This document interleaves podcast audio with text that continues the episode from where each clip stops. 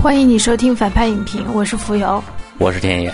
我是波米，呃，田野老师喜得贵子以后，越来越少来反派了啊。这个每一次请到都特别不容易。浮游也是小偷家族之后头回来，欢迎两位啊。然后还是希望帮忙点击一下页中的广告，也欢迎把反派影评列入到星标的公众号。这个公号页面啊总是改版，这样的话呢就不至于漏掉我们的一些更新了。这期还有抽奖，送出的是类似于认识电影的通识类电影书籍，叫做《电影的秘密》，这个也是后浪新款的书籍。这本书可能比认识电影的门槛和内容量呢都要稍微的高一点，多一些。有兴趣的还是以任何方式和我们互动啊！我们这期一共送出八本电影的秘密。当然，这个在我们的微店也会上架，大家都可以去查看。我们今天来讲的这个电影啊，是一部意大利影片，叫做《幸福的拉扎罗》，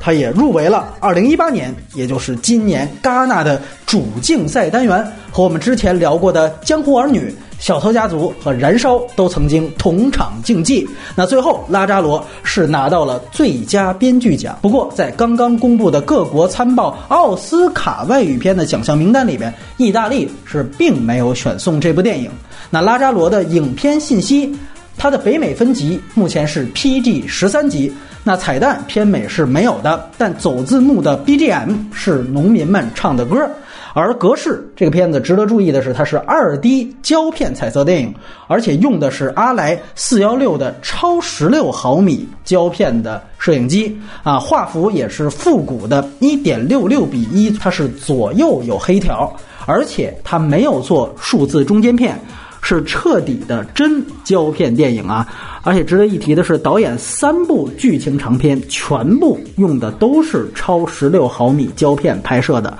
那国别是意大利，这是一个意大利语电影。然后它的出品方包括了意大利的腾佩斯塔，以及著名的 RAI 意大利国家影视公司。以及还有法国有法资背景的这个 CNC，这也是法国官方的。这个电影的目前北美的版权呢，又是被网飞给买下了。导演是意大利的女性导演阿丽切·罗尔瓦赫尔，那这是她的第三部剧情长片。此外，她还拍过一两部纪录片和短片。这个和她前两部剧情长片一样。拉扎罗也是由他自编自导的，而且他都是影片的唯一署名编剧啊。那主演饰演拉扎罗本人的是一位意大利本土的新人，是九八年出生的，叫做阿德里阿诺·塔尔迪奥洛啊。听说是导演从当地高中海选出来的一个。那么这里面演后来接济拉扎罗的那位安东尼亚的女演员叫做。阿尔巴·罗尔瓦赫尔，她其实是导演的亲姐姐，俩人你看照片长得也非常像啊，而且她算是意大利比较有名的演员了，演过很多大家熟悉的片子，比如说两年前。他演过一个意大利的所谓烧脑神作，还引进到内地的，叫做《完美陌生人》。呃，我们当时好像就是和田野一块儿聊的，像《我是爱》那个电影，也就是《请以你的名字呼唤我》那个导演的成名作，他也是主演。而这里面饰演富二代和这位安东尼亚小时候的演员，基本上都是新人。那富二代的演员听说好像是个歌手，反正这里就不一一念出名字了。摄影。是法国的女性摄影师海莲娜·勒瓦，哎，也是女性。那么不仅呢是和导演合作了他前两部的电影，而且更是维姆文德斯的皮纳和瓦尔达的阿涅斯海滩的摄影师。皮纳的他是其中之一啊。那这俩虽然都是纪录片，但其实在摄影上的表现力都非常强。那这个电影没有配乐概念，导演呢是自己选用了一些宗教音乐以及一些流行音乐。可能出现最多的就是巴赫。那这个片子首映日刚才说了是二零一八年的戛纳电影节，然后很快就在五月三十一号在意大利的本土小范围的上映，首周票房是十三点五万欧元。那资源与字幕情况，目前啊，这个电影的意大利版蓝光碟在上个月十月份已经出了，所以所有的资源都是蓝光幺零八零 P 全高清的资源。目前国内呢是有豆瓣的闲禅的个人翻译版和老牌字幕组 CHD，只有这两个版本。我只看了闲禅的翻译版，咱不懂意大利语啊，也不知道准不准确，但是有一些双关语，我看译者都做了注释，做的还是挺用心的。其实这个片子啊，目前的很很多资源都已经挂了。这个电影呢，也马上就要来到内地欧盟影展。这个欧盟影展呢，也会在全国轮流放映啊，这涉及到很多的城市，而且导演本人阿利切，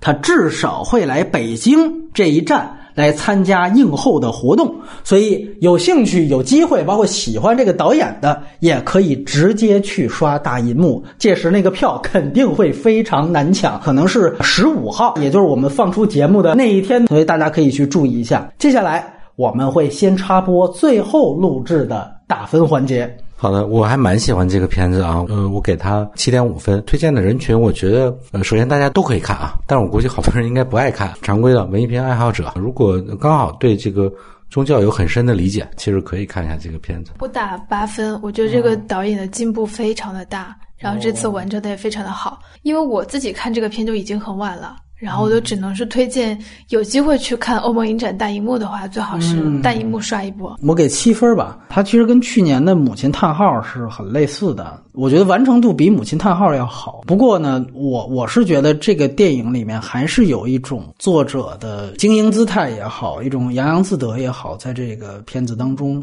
我倒是觉得这个电影在个人层面，其实反倒可能是完成的最好的。确实，这个电影那那个男主角的选角，实际上是决定了这个电影的成败的一个最关键的一笔。显然，这个电影是成了，这个角色选的非常好。但是从另外一方面呢，你也会觉得这可能也是一种讨巧，哎，一种押宝，一种讨巧。将来你觉得他还成吗？我们如果从加菲的角度来讲，嗯，加菲其实也是另外一种的这种虔诚脸或者圣像脸。让他去演那个啊，《钢锯岭》和《沉默》。那你说加菲这个前途算很大吗？或者说他是不是就已经很牛了？当他演了这样的片子，我觉得他们是一个路子吧。很难看到演技本身的东西。哎哎，是这样，是这样。但是银幕是急需要这样的面孔。那么下面呢，我们就要剧透的聊这个电影了。这个片子呢，说句实话，它剧情在中间呢会有一个急转直下。那一剧透的话，所有的新鲜感。就都没有了。我是在剧透线之前特别建议、强烈建议看完这个电影再来看任何的评论啊。那么今天具体的流程是这样，大家呢不妨先都说一说这个电影的优点。那就田老师先来聊聊。反正好看的片子总是不知道怎么夸啊，就永远存在这样的问题。呃，我觉得这个片子对于我来说，一点是它比较可爱吧。就是呃呃，包括他呈所呈现出来的很多的巧思啊，刚刚那个波米所说的那个那种安排的反转，在在那个其他电影里边，其实我们是看过很多次的啊啊，放在整个电影史里边不新鲜，但是我觉得他在处理上还是有很多比较好玩的东西啊。然后再有就是，我觉得导演在整部电影里边不仅仅是那个剧情的反转，他在整部电影里边呈现出来的呃对很多戏的处理的那种巧思，比如说里边有一段情节。也就是这个拉扎罗他已经得到的那个意思了，然后去去到一个教堂，然后把这个教堂的音乐带走了。嗯嗯，这个东西我觉得一般的导演都不会拍，就是我怎么表现把音乐带走了呢？哎，其实就是划了一个空镜，然后用音效来做的。我觉得想起来可能还挺雷的，但你看的时候你不会觉得很奇怪或者很突兀啊，就是很随意的、很轻松的一种处理啊。嗯，然后再一个就是我说的可爱，是因为在当前的整个欧洲的，尤其。是电影节的这个影坛拍摄移民这种苦大仇深的移民，已经变成了是一种常态的啊，就是最强的意识形态，就是关于移民的。对。啊，这部电影里边多多少少也有一点移民的东西啊，但是对我来说，其实只有一场戏，就是那个好多好多来自世界各地的劳工，大家一起来这个呃竞价拍，就是说我们往下拍啊，对对对，谁要的工资最低，我就用哪个工人啊，他其实也只有这一样这样一场戏嘛，嗯，其他的其实就是农村人。这个到城市打工，没错啊，那其实是贾樟柯套路 这个体系里边的东西啊啊，所以你看他呃，他也有相对来说比较呃沉重或者严肃的东西，但整体来说，我觉得调性是轻松的啊。有些地方我甚至会觉得有一点点喜剧类型片里边的东西啊。一个女导演，然后拍一个其实是要说一个很大的事儿的，关于宗教，关于关于欧洲的移民，关于人的善与恶的这样一个很大的主题，但呈现出来的其实又是很有呃庶民感的一种可爱吧。我觉得这个对我来说是很重要的一点。然后还有一个就是，呃，我估计好多人在看完电影之后都会有跟我一样的感感受，就是那个演员选的真的。非常非常的好，那个脸的长相就完全是文艺复兴时候的那种宗教画上的嗯那个脸，像哎对对对啊，但但是他的身材又又很敦实那种啊，是农民的身体啊。哎那我觉得这两个加到一起就非常非常的贴合那个角色啊。我觉得在某种程度上，这个演员其实是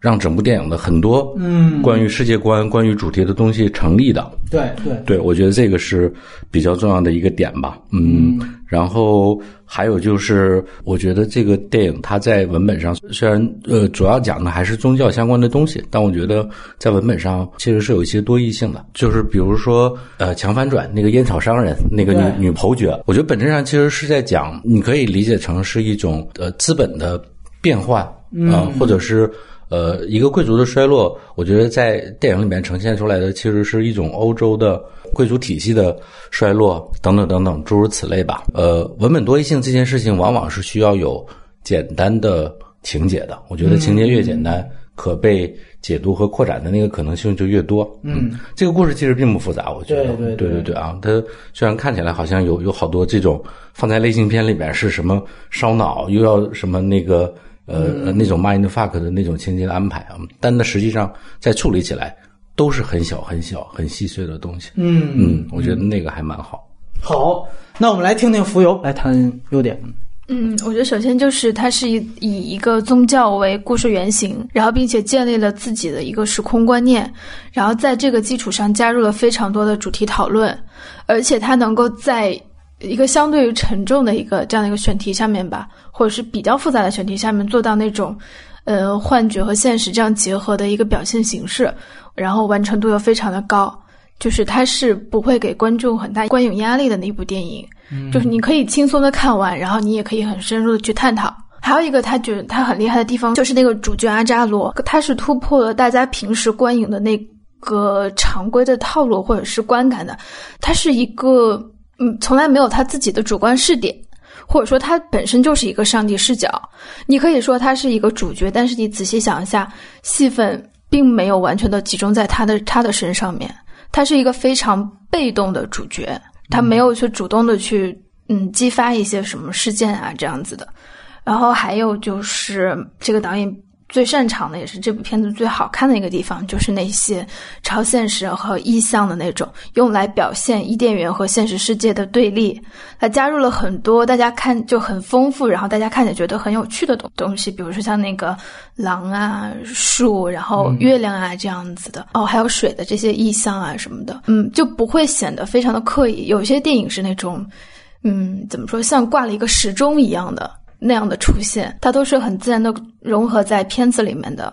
然后还有一个就是，我觉得阿扎罗这个形象吧，是很少能够在电影里面看到的。他是感觉是一个庞大的载体，他从来没有自己的立场，没有自己的观点。就像我看了一个导演的采访说，他要求这个人物做到的只有纯洁。他要去悲悯别人，然后要去吸纳观点啊什么的。他像是一个比喻，还有就是作为那个过去和现实之间的沟通连接的一个节点吧。但它不是一个人物。它前半部分那个影像，古典意大利那种乡村的风情画的那个影像是非常好的，远远超过了后面都市那段。上周的那个长节我们在谈吕月嘛，哦，对，就美人草的那个，嗯就是它是。如何懂得用自然光源，然后把一个其实没有那么美的一个环境，还有人物拍的怎么样，去把它拍的好看，我这个还挺厉害的。嗯，因为很多人都觉得看完特别受感动。嗯我不知道作为你来讲，你有没有比较受触动的地方呢？感动第一个肯定就是那个狼的那一段，狼亲吻他，中间的那部分，哦，中间就是两个时空转折的那段。嗯嗯然后还有一个就是那个女孩给他跪下，就安东尼亚。嗯嗯，就是一开始的时候，我对那个阿扎罗的身份其实是有一点点就在猜他到底是代表了什么嘛。嗯然后直到看到柜台的时候，然后就觉得是终于懂了。我这两年看那种三大电影节的电影，不像以前那么热衷啊。嗯很大程度上其实是因为我在看的时候觉得很累啊。比如说那个呃，去年还是前年那个《方形》，我不知道你还有没有印象、当啊？然知道金棕榈嘛，啊对，啊，那个电影其实就是讲一个中产阶级关于移民这件事情的焦虑嘛。就是有这方面议题啊，对对对啊，它就是虽然我做的艺术品是关乎于这个各个阶层，大家都是平等的啊，但是他一旦在生活中遭遇了一个那样的事，呃，遭遇和移民在那个正面遭遇的时候，又会经历一个内心的天人交战啊等等，嗯，就哪怕是这样小的一个东西。他他他到最后都要有一场戏拍的血淋淋的，你知道啊？嗯，也就是那一场那个行为艺术，那个人一个像野兽一样的人冲到那个宴会上啊，嗯啊，呃，欧洲的男性的呃导演，他在于对于这些对于一个呃感觉一个呼之欲出的一个相对比较混乱无序的一种环境，实际上表现出来的那个焦虑是是非常非常强烈的啊。反而是这种女导演可能拍出来的，我觉得会相对来说温柔一点。我不断的说呃可爱这件事啊，就可爱好像不是一个很能量化的一个具体的指标啊。但反正我我就是觉得这个片子挺好玩的吧，因为我们后来都知道拉扎罗其实是一个圣徒嘛，嗯对啊，我是一个圣徒，我就要表现我的圣徒的这个呃神迹嘛，不然他那个宗教性是被削弱的啊。那如果比如说我们放在一个呃呃国内的电影，我拍的时候可能就得上特效了，你知道啊，或者是对我凭空变出什么东西来啊，撒豆成兵啊什么之类的啊。但它其实实际上，比如说。呃，我作为一个圣徒，给我原来的信徒带来了食物啊，他是怎么表现的呢？他就说，哎，这个是什么什么野菜，这个是什么什么野菜啊？嗯，你挖下来它就可以吃啊，就是感觉。呃，他所表现出来那个可能比圣经里边还不具有奇观性啊啊！但它实际上，你如果那个深入的想的话，它实际上是有很明确的对位的啊，等等等等诸如此类啊，就是一种处理上的轻巧，是相对来说比较难能可贵的。这个片子它可大可小，如果你只是把它当做一个以人物为主的电影的话，你就看这么一个人物，我觉得也是能成立的。你要是把所有的预言、所有的社会议题、所有的宗教议题加进去，你带这样的视角看，它也都能成立。它就像一代宗师那句话一样，这里边你可以见自己、见天地、见众生。那如果见自己的话，你单谈这个人物，我觉得。特别简单的一点，给我的感觉就实际上在前半段，它有一个巨大的孤独感的营造。我们就看拉扎罗这个人物，这是他给我传递的一个特点。我看这个电影的时候，其实感觉特别像看哪个片子呢？是去年的《银翼杀手二零四九》。你抛开宗教议题，其实这也是一则具有传奇色彩的寓言故事嘛。那寓言故事其实往往就是那种啊、大家说这个妇孺之间去口口相传的故事，很简单的，它就是一个朴实的人得到上帝眷顾，然后最后有了神迹。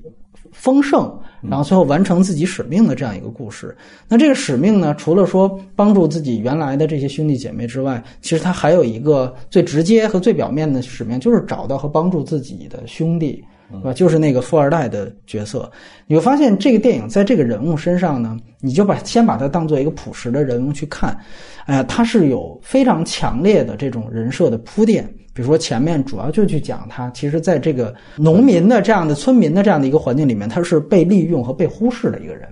那这一点是非常强的。你比如说他铺了很多的细节，你比如说他端咖啡，那那个问村民们你们要不要喝，结果他真的煮好咖啡。结果端过来，发现村民都走了，大家根本就不在乎他。为所以为什么后来富二代，呃说呃想喝咖啡，结果真的喝了，他觉得立刻就这个人好像对他感情就不一样一样，因为他长期以来都是这样的情况，包括一开始对吧，就讲他其实人家去去这个喝酒去了，对吧？让他看这个看鸡窝，鸡窝，你包括后面说他发烧了之后，有一个他被各屋嫌弃的一个细节，说滚蛋滚蛋，别别放在我们屋子。关于他的这这个来路和他和村民的关系，应该说是留白的。这个人好像就是从石头缝里蹦出来的，他就被具有一些可以被附加上宗教符号的这样的一个特点。嗯，因为他只说了嘛，我就那么一个奶奶，但是也因此他在现实层面上，他就理应被这些村民利用也好，忽视也好，甚至是抛弃也好。那他其实在整个的环境当中本来就是孤独的。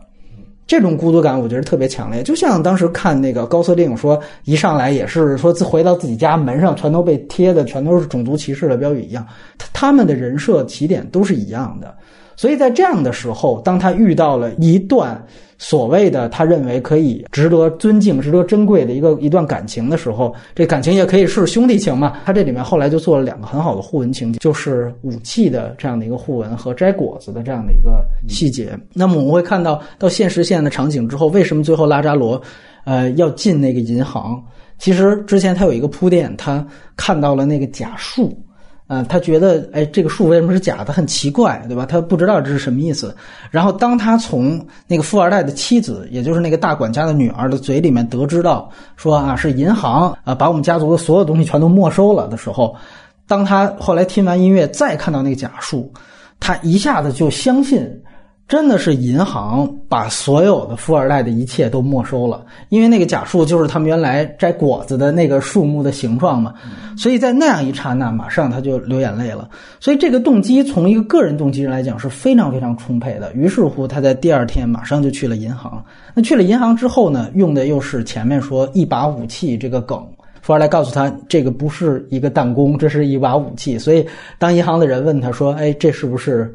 啊，一个武器的时候，他说对，所以说所有的动机其实都是建立在这个人物最朴实和最真诚的这样的一个人设基础之上的。就这个电影，在我看来是对救世主情感的落差，来最后去落实一份对人物的悲剧，就也很像二零四九，因为二零四九其实更清楚一些，所以我觉得就一直以为他是一个救世主。就这里也一样嘛，就是当中间我们看到他，就是既然都已经出超现实戏码了，都重生了，而且重生的时候还穿越了，那我们期盼的一定是看到这是神迹的体现，这是上帝的旨意。但实际上你会发现，最后电影落在的人物，实际上就是他完成一个小小的关于友情的使命上，而且他看到假树的那一刻，其实就像高司令看到木马的那一刻一样，最后在银行里面倒下，这个救世主的情感。一下子落去，但是与此同时，悲从中来。我觉得整个关于这个人物的孤独感就被托起来了。拂去一切宗教和社会命题，我们先看这个人，单看这个人物。我觉得这里面有最朴实的一层，就像里面他提到的那个很重要的题眼的故事，就是圣人与狼的这故事当中一样。他说，狼之所以没吃圣人，就是因为他闻到了好人的味道。其实就是这么简单。这个和你是否能够看到他的社会议题和宗教议题其实没有关系。我也非常同意刚才田老师说的一点，有多义性的电影往往是深入浅出的。嗯，从浅出的这个角度来说，他就是一个实实在在的人物。我觉得你这样去看，他所有动机都能够打动你。再说一句，就是其实这个人物的塑造，能够让我们想到很多原来最早期最经典的意大利的一些电影。脱胎于意大利新现实主义的一些片子，比如说费里尼的《大陆》，你会发现其实拉扎罗就非常像《大陆》里面的那个人物，他是一个最纯洁、最纯净的一个受难者的形象。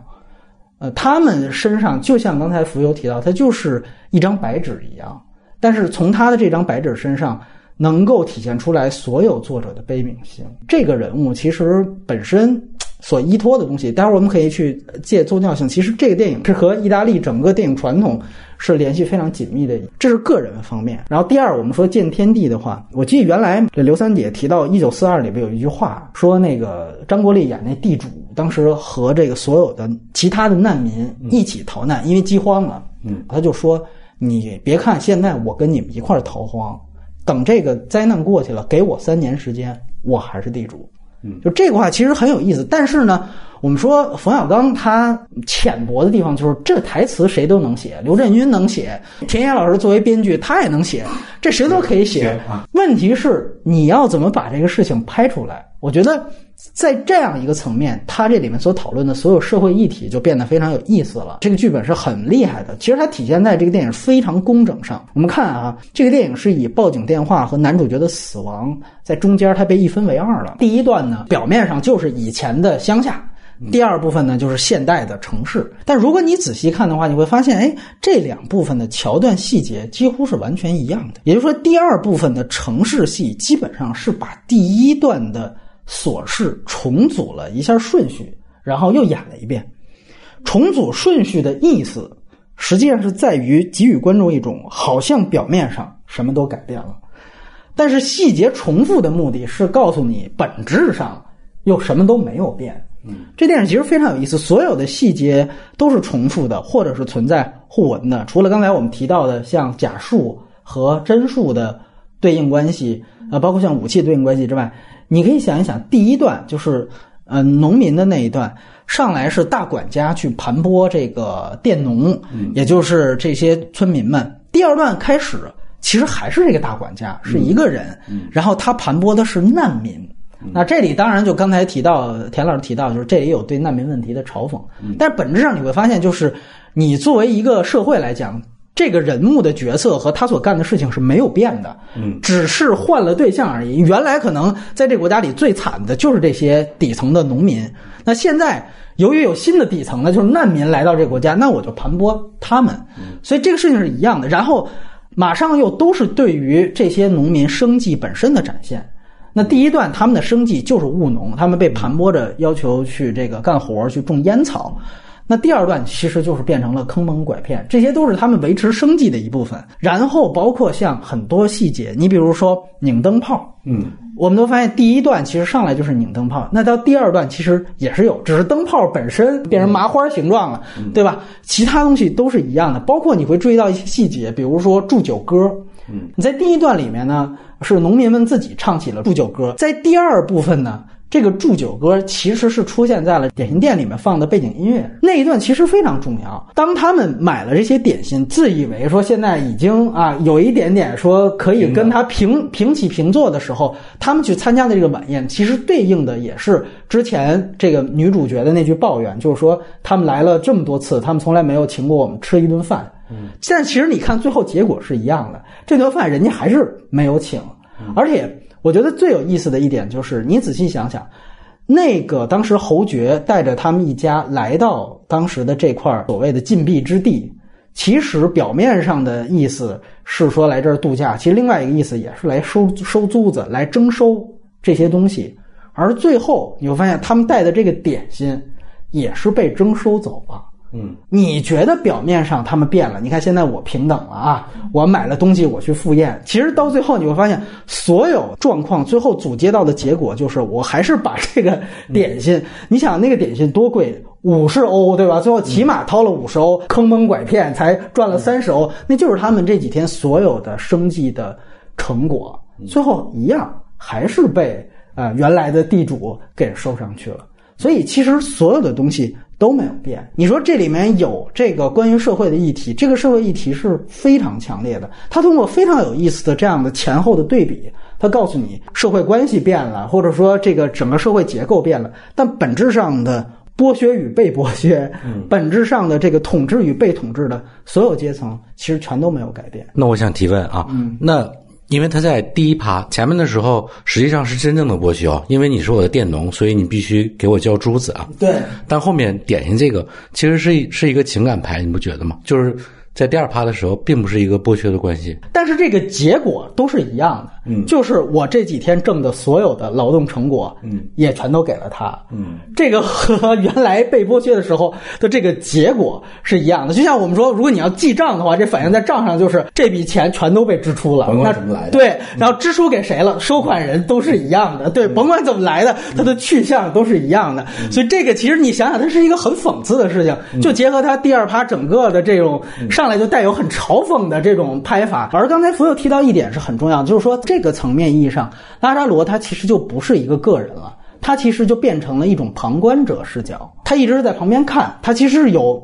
目睹这样的这个事件的这样的一个作用。说白，他是带领观众视角的人。如果他不复活，怎么展现这第二趴呢？其实他起到的是这么一个作用。所以说，在这个层面，拉扎罗这个人就已经开始被符号化了。所以这也是挺有意思的。嗯，然后我觉得第三层面也很有意思。第三层面可能就是大家现在讨论最多的，就是所谓的宗教层面，甚至你可以把它想成这整个故事就是人类文明的一个进程史。其实，在我看第一遍的时候，我觉得这个片子它才是真正的一个赢王的一个很好的影像化的范本。嗯，就是我们其实聊黄渤的那个一出好戏的时候啊，谈过我们说那个其实是一个孤岛，体现这个人的统治与被统治，然后这个关系的改变，包括人性自私论。但其实我们知道那是一个商业片，你也不能要求它更多，表现的非常浅。但是我个人觉得，真正对于《蝇王》这个文本。很好的影像化，甚至不是说翻那彼得布鲁克拍的那个东西。这个电影其实在这个层面上，我觉得是相当有意思的。我们看到第一趴里面，女侯爵她当时站在呃高高在上的时候，也是一个呃往下看的视角。她在楼上的时候，她说了一番话，其实基本上就是一个点题的话。她就说：“你看这些人，我所整个构建的，这就是一个食物链条啊。这食物链条，你看着是我在剥削他们，你看他们跟我有什么区别？他们也在剥削拉扎罗，对吧？他们在找更弱小的人去剥削。然后，但是你注意到这里面后边还有一句话，就是他儿子跟他说：“他说，那你觉得这拉扎罗他就是食物链的最底层吗？”女侯爵说：“其实也不太可能啊。”所以这个其实你沿着这个线索，你去理解他后边重生的这个戏，这个很有意思。我们这儿重生他是靠狼，狼。在《蝇王》这个文本里面，它其实就形成了一种食物链的符号。为什么这群人他不愿意，或者说他不敢离开原来封住他们这个地方？除了女侯爵天天洗脑之外，另外一个就是他们一旦想走，就说：“哎，这周围有狼。”啊，这狼要咬我们，要吃我们怎么办？包括为什么新婚那小两口他要出去，他必须得坐这大管家的车。所以这个其实都是在说，狼其实对于他们来说是整个这个食物链的一个顶端。到中间他重生的那一段落，你会发现其实狼跟他是一个合一的一种顶端的一个狼跑过来。去给了这个人一个重生的机会，就是当他们被宪兵发现接触这个地方的时候，不敢过河。对他们不敢过河那一段其实挺迎王的啊。然后宪兵说了一句：“他说你们难道等待着什么人给你们把海分开吗？”那句话其实也挺点题的，就像摩西带领他们出埃及之后，他们的日子就真的变好了吗？嗯，其实并没有，而且我觉得这里面有另外一个细节也特别有意思。借着阿扎罗这样一个旁观视角，他问说：“哎，那个之前的那一家都去哪儿了？”于是他们理所应当的，他们就给他念报纸。但你注意到那一段，它的设计是，他找这个皮波那个人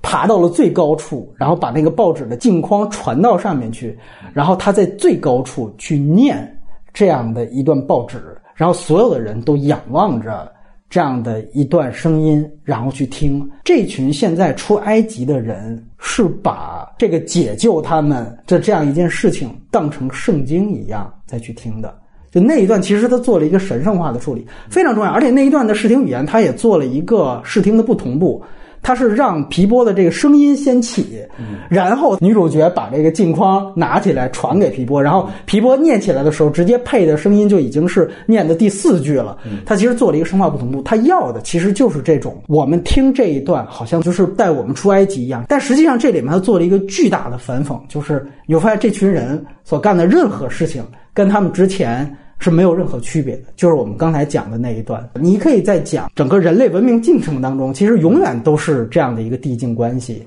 就是永远有统治者，对，所以并不会因为呃时局的改变和时空的改变而有什么变化。所以我觉得这一点也是挺有意思的一件事儿。另外一个我觉得挺大的亮点呢，是关于这个电影的风格。我其实觉得这个电影在前半段，就刚才浮游提到的，在画面上故意做旧。包括尤其是在这个镜框上面使用这种，你会感觉就跟老电影一样，那个毛边儿，还有一些这个入镜的一些这种杂物这样的东西。其实它是一个故意的仿旧，一些细节我觉得也做的也不错。就是通过前面去展现这些村民很田园式的、贴近人脸的这样的一种拍摄方法，然后到中间有一场戏是女侯爵来，就是那场吃饭的戏。一下子，整个地主家聚餐的戏，突然他使用了一个对称构图。我第一遍看的时候，我就会觉得，哎，这对称构图怎么这么突兀？因为这个时候他一下子他在拍地主了，他在拍侯爵了，所以他把这样的一场戏，就是聚餐的这场戏，跟前面的所有戏全部都区别开。包括可能大家都会注意到的一个摄影上的变化，就是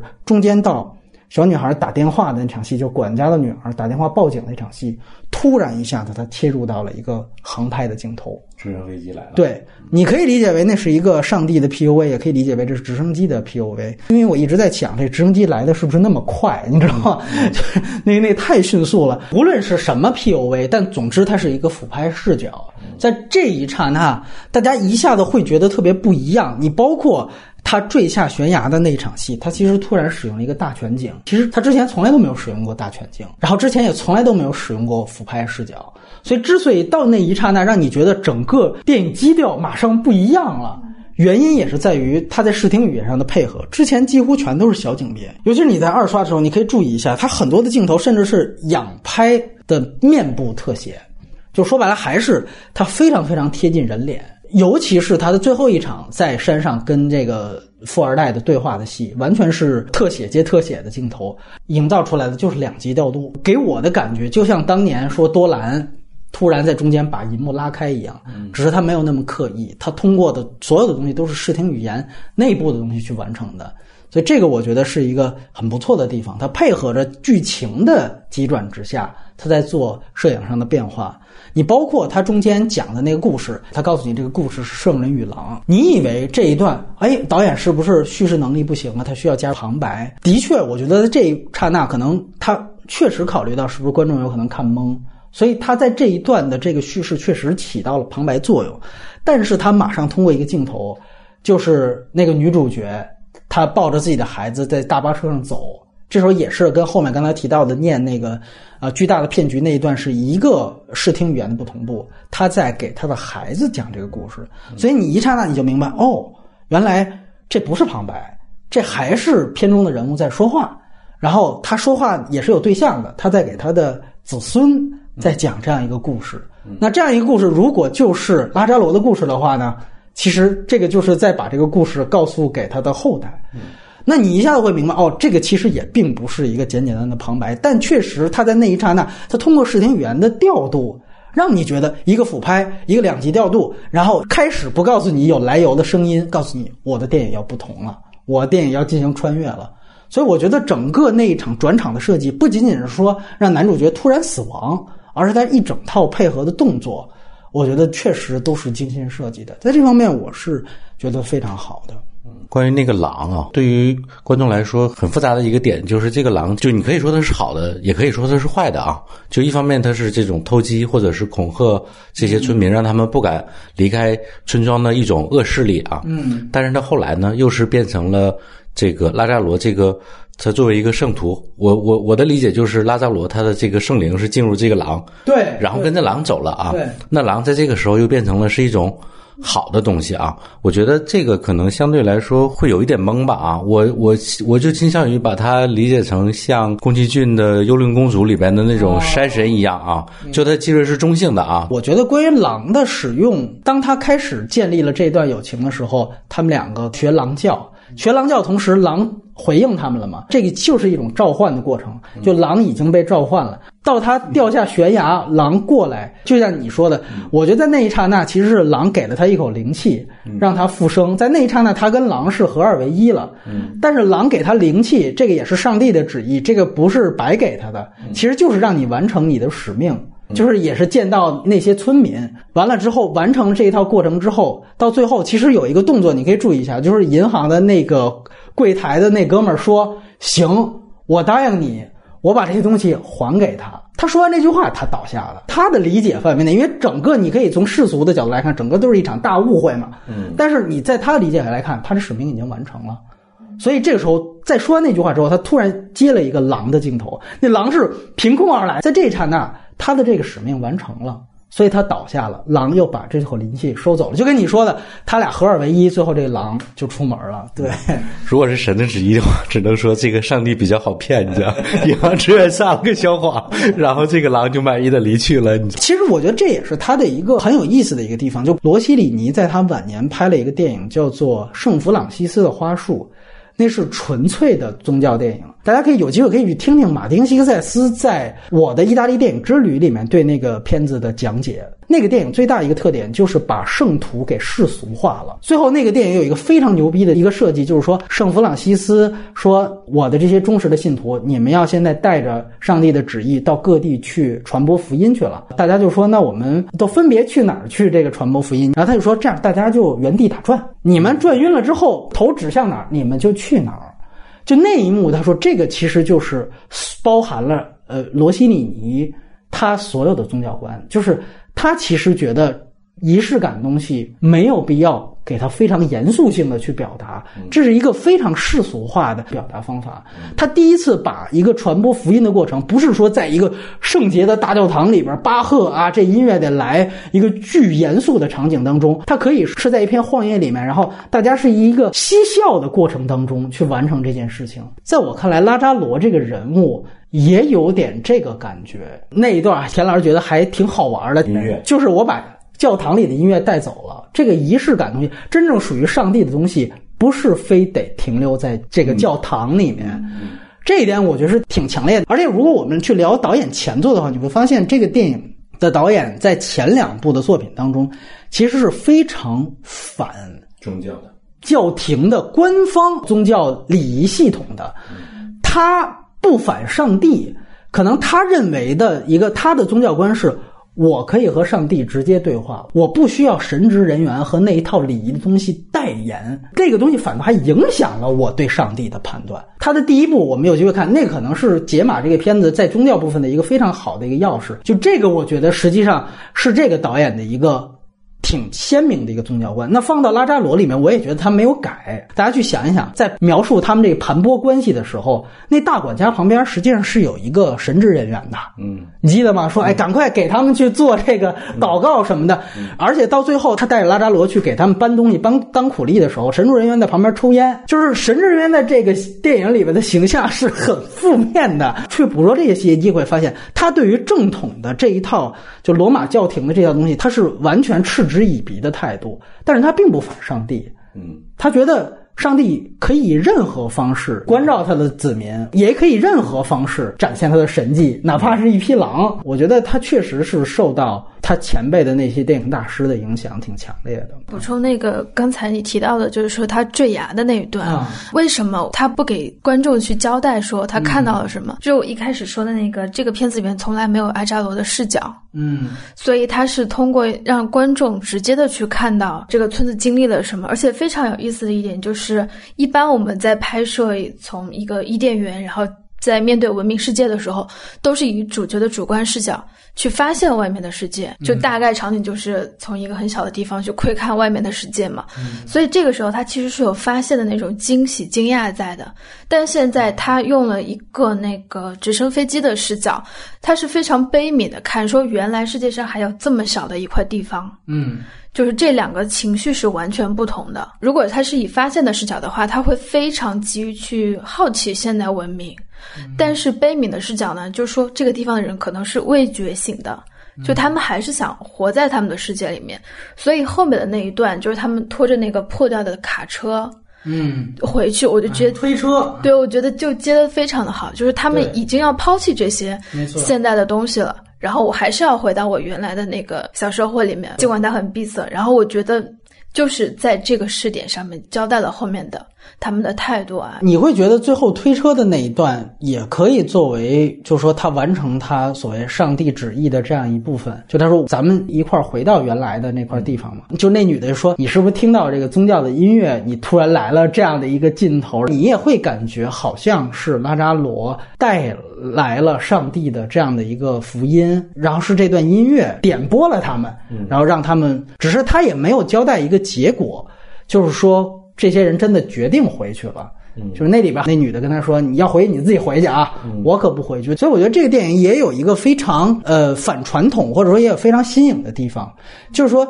其实他是一个圣徒形象，甚至是一个受难形象，你怎么理解他都可以。他也确实有神迹，这个电影也出现了神迹，但是这个电影并没有救世主，也并没有救世行为，他最后好像什么都没有改变。这个我觉得是最重要，也是最高级的一个设计，就是说我把所有的点拨都给你们了，我把所有的方向都给你们了，包括你看。田老师提到的那个说，他给他那个女主角丈夫，只是说这可以吃那可以吃，但其实你追到他下面接的一场戏是女主角跟那个他妈妈在那说，你看这男的第一次知道水还可以煮熟的，这些人之前都知道，嗯，但他们不愿意这样。就那一段其实是挺讽刺的一件事情，不是说只是拉扎罗高人一等，其实那些知识这些人全都知道，因为他们就说白了，他就是农民。它不是一个神迹体现，他们原来都是种地的，所以种地的人这个什么能吃什么不能吃，这是一个常识。所以我觉得这个电影它非常有意思的一点就是，它在通过这样的一个神迹式的事件，还是体现看似什么都变了。但其实什么都没改变，就大家总是觉得啊，这世界上来一个超人，世界就能变得更美好；有一个神迹，这事情就改变了。其实这个电影它做了一个非常大的假想，就是我告诉你，上帝展现了的神迹了，你们这些人该该什么样还是什么样。如果我们说这是一群村民的话。这个态度其实是挺挖苦的，或者说挺精英视角的。但是如果你把它就看作这是一个整个人类的这样的一个结果的话，那是一种很很鲜明的世界观的体现。我们交换意见了，也来说说这个电影的问题。来，呃，这个电影我觉得刚刚波米也有提到，就是我觉得导演他最终呃还是一个相对比较年轻的导演吧。那个在电影里边就多多少少还是能看到很多。其他导演的东西啊，啊，其实到这一步已经好很多了啊。咱要是看的第一部《圣体》，真的就是就是各种啊，俯拾皆是各种这个其他电影里边的东西啊。然后好多人看的时候都会提到木吉树，因为都是讲佃农，然后都有打谷机，你知道啊，这种逆光拍的打谷机的那些粉尘啊什么之类的。我觉得如果非要拿木吉树来对标的话，那个片子是老早以前的了嘛啊，放在今天的一个指标里边看，我觉得相比于木吉树，他拍的并没有很好。关于这个乡村里边的那些那些东西啊，啊，波米也有提到，他这个电影里边其实是用好多那种比较近的景别来来拍摄的嘛。我印象非常深，木吉树其实它还是一个相对来说重远景用的更多的啊。啊，对对对啊，人是在一个空间里边活动的啊，而且那个空间的捕捉，我觉得是有一个完整的体系。我就记得电影里边好像有好多我印象深刻的镜头，比如说一匹马。失控了，然后跑到这个村庄里边去了啊！然后大家合力围捕这只马，嗯，然后好像还有水车，还有呃，这个一年四季这个村庄的各种景观。对，呃，他那我补充一下，他那马不是失控了，是他那个。就其中那老头把他的金币藏在了马蹄里边，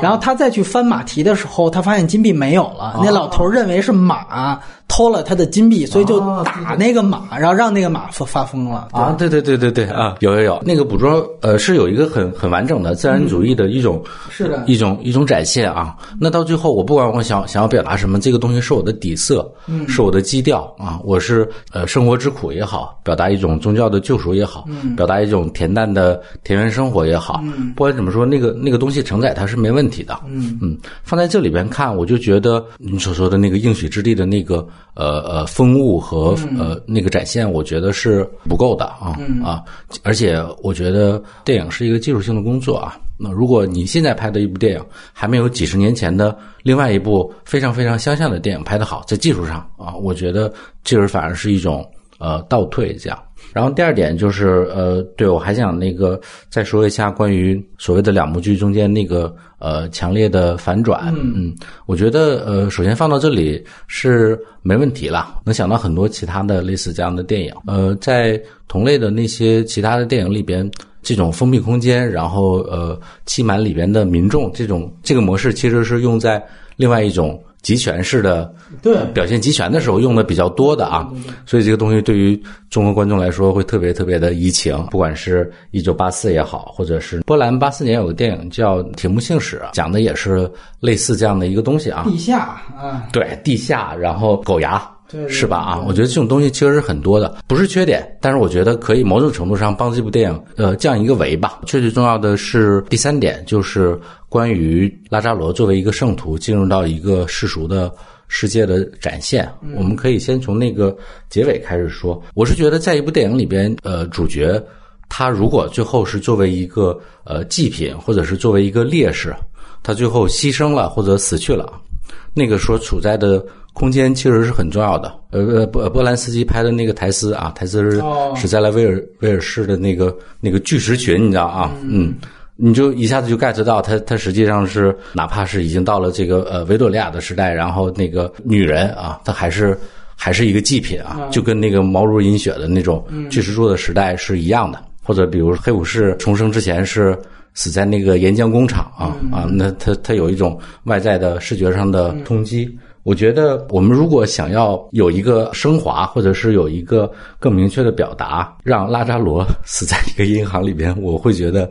有点奇怪啊。呃，我觉得这部电影当然，银行本身也是一种讽刺嘛，对吧？就是银行它是一个符号，对资本，包括想我想说的就是这个啊，就是银行可不可以作为导演，或者是我们作为呃观众来拆解这个时代的符号啊？就是他一旦从那个世外桃源来到现实世界了，呃，比如说如果是呃中国导演来拍呢，我就瞎想啊。啊，那拉扎罗他最后会去哪儿呢？他会他会去哪儿来给他的兄弟找一个说法，或者是去哪儿来完成自己作为一个圣徒的这种神圣的行为呢？反正我觉得放在一个银行里边有点泄气啊，因为我对于欧洲或者是这个时代的理解，就是症结是不在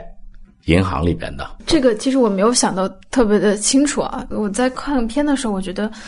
有一点点别扭的，就是那个阿扎兰和这个女侯爵儿子，就是这个少爷的这个关系。啊，就我们接着刚才，就是他们两个什么歃血为盟，还有那个召唤狼这个，我觉得这个不是一个在建立友情的象征，他只是说阿扎勒成还是他的附庸。为什么歃血？是因为他不敢，所以他们并没有去建立一个友情，或者是那种很纯洁的那种友情关系，而是说，那个阿扎罗还是他的一个奴隶。那如果在这个片子里面，阿扎罗是一个那种有独立性，然后神性的象征的话，那么其实这个就是这种奴隶性的地位的话，其实是在削弱他的这个属性。我是这样想的，因为整个电影你建立了一个表面的巨大的误会嘛，这个误会就是在于阿扎罗对于所有其他的客体事物的看法和客体事物对他看法全都不一样。从这个角度来说。那个富二代的确是把他当奴隶的，但是这一点都不影响他是怎么去理解他和富二代的这个关系的。我是觉得是这样，就是因为我刚才叙述的所有的兄弟情都是站在他的角度，他以为这是兄弟情，总角观应该都差不多。就是说，上帝去考验一个人，认为他是不是圣徒，其实也是要给他设置很多的磨难的。这种磨难其实就是一层一层，有村民对他的，大管家对他的，那也包括。有这个富二代对他的，就这些其实都可以视作磨练他的考验，而他全都是以一个最赤诚之心的姿态去面对，所以这个时候有了这样的一个神迹。所以这个时候我们回去去讲，就是说富二代的这样的一个关系也是试探的一关。可能是以往的看片习惯吧，哈。但我在认定这个阿扎罗这个形象，它只是一个比较纯洁的象征，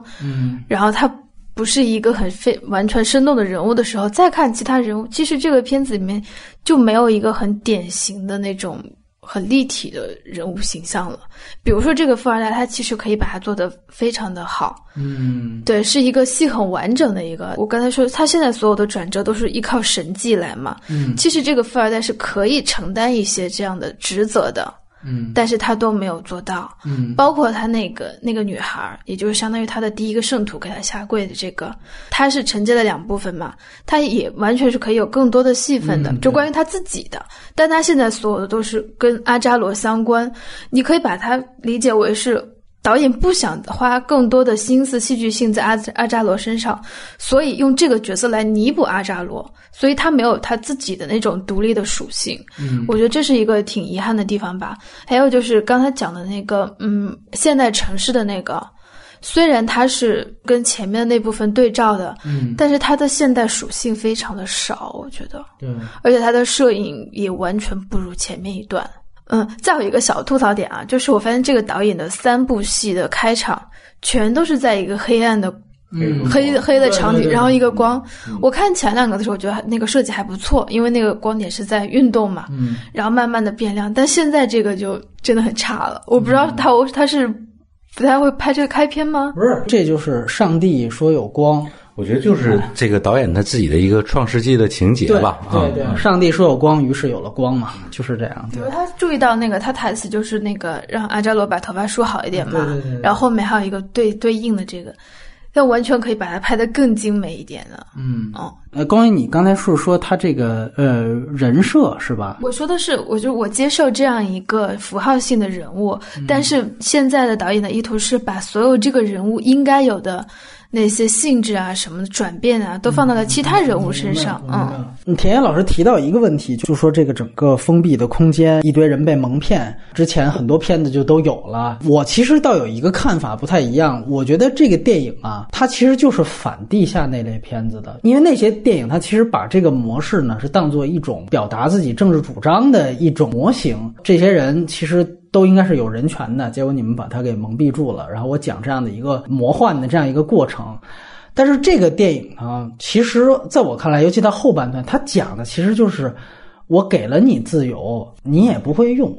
他其实在说的是这个事情。我个人觉得，如果我们把这个主题提炼出来，还是那句话，如果你把它看作一种人类进程的话，那它就没有任何的人道主义层面，那是没问题的。但如果你还是把它就想成这是这是一批底层群众，我是在描述底层和底层的变迁的话，那我个人觉得，就这样的一个主题，可能有点精英视角。田老师也提到另外一个问题，就是说，觉得他前面并没有目击术的那种感觉，我觉得也是导演故意的，因为目击术，我们从创作者的这个立场来看，他是绝对和这些佃农们和这些村民们是站在一起的，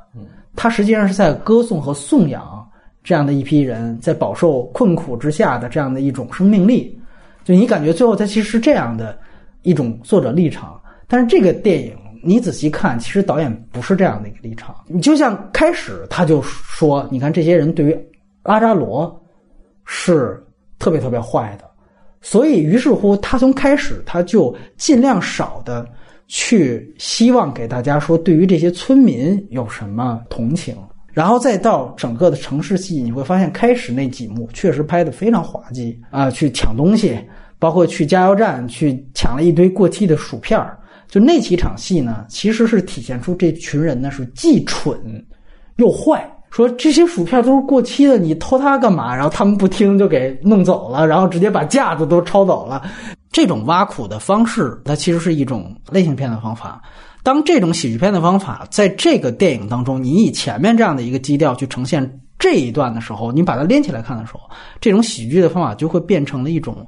呃，挖苦的姿态，它就是一种嘲笑的姿态。其实它背后的这个逻辑，就是我刚才说的，他其实在讲这些人是不配拥有自由的。他在给拉扎罗这个人丰盛的同时，他嘲笑了这群人的愚蠢。而这群人，如果他代指的不是全人类，而只是底层的话，那这个其实就有一种精英视角了。所以就看你怎么看。如果说我们说见天地的话，这是一个社会命题，那显然他说的这是佃农阶层。那你讲佃农阶层获得自由之后，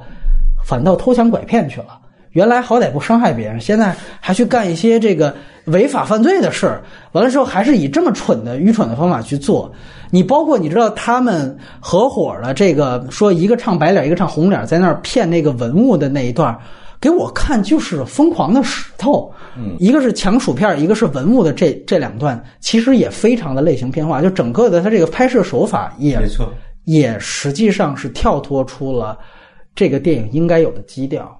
所以我觉得在这方面其实是挺大的一个问题。所以说回到这一点，我我倒是觉得跟田老师殊途同归的一个观点是，他和目击术对比，他不如目击术的一点，我觉得倒反倒不是说是他在表面的摄影上，而是真正他的立场和他的人文关怀的点。因为我们都知道，奥米是一个基督教人文主义电影的一个代表人物。你你本质上讲，因为目击术最后最终极的那一层意义，其实也是也是宗教的，对吧？他其实是在讲整个的基督宗教对于普通的村民、农民的真正的影响到了一个什么样的程度。目击术最好的是它展现了一种复杂性，但是那个电影呢，就是没有那么强表面的宣教意义。他拍那个故事，他拍那些佃农的时候，其实有一点侯孝贤拍什么童年往事啊、恋恋风尘那种，它是有半自传性质的，就是这可能跟导演拍第一部的时候可能有点像。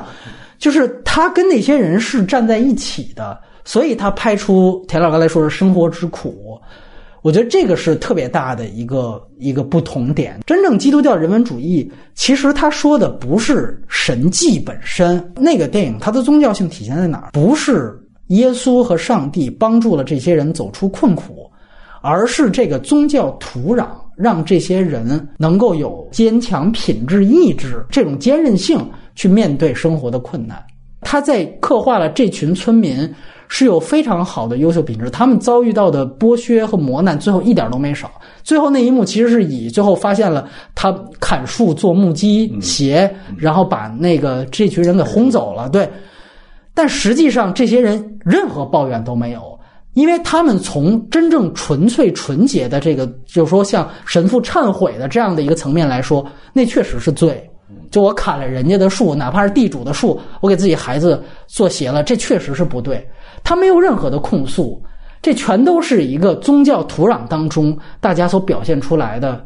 这样的样子。这些光辉品质是宗教带来的，是基督教带来，或者说是上帝带来的。通过这个来体现它的宗教属性，并不是神迹这么简单。所以那个电影本身也是它之所以能留下来成为一个影史经典，也也是在于它有全世界的共通性。当然，我觉得木屐树另外一点，其实那也是一个封闭村庄嘛。嗯，呃，它里面也交代了一个，就是这个地方好像它的时空是被凝固住了一样，嗯，就几百年来都是一个样子。但是呢，它通过一些细小的细节去展现，其实时代在变化，因为它其实讲的是十九世纪末二十世纪初那个时期，整个欧洲的，哪怕是欧洲大陆的工业革命已经开始了，包括整个的我们说现代文明的一套制度都已经在欧洲大陆呃方兴未艾了，甚至有的地方都已经完成工业革命了。那他怎么去体现？那样的一个真正时代主流的政治经济体制的变化，对于那样一个小地方的影响，其实他是通过，比如说那个小孩儿，就是那个穿木屐鞋的小孩儿，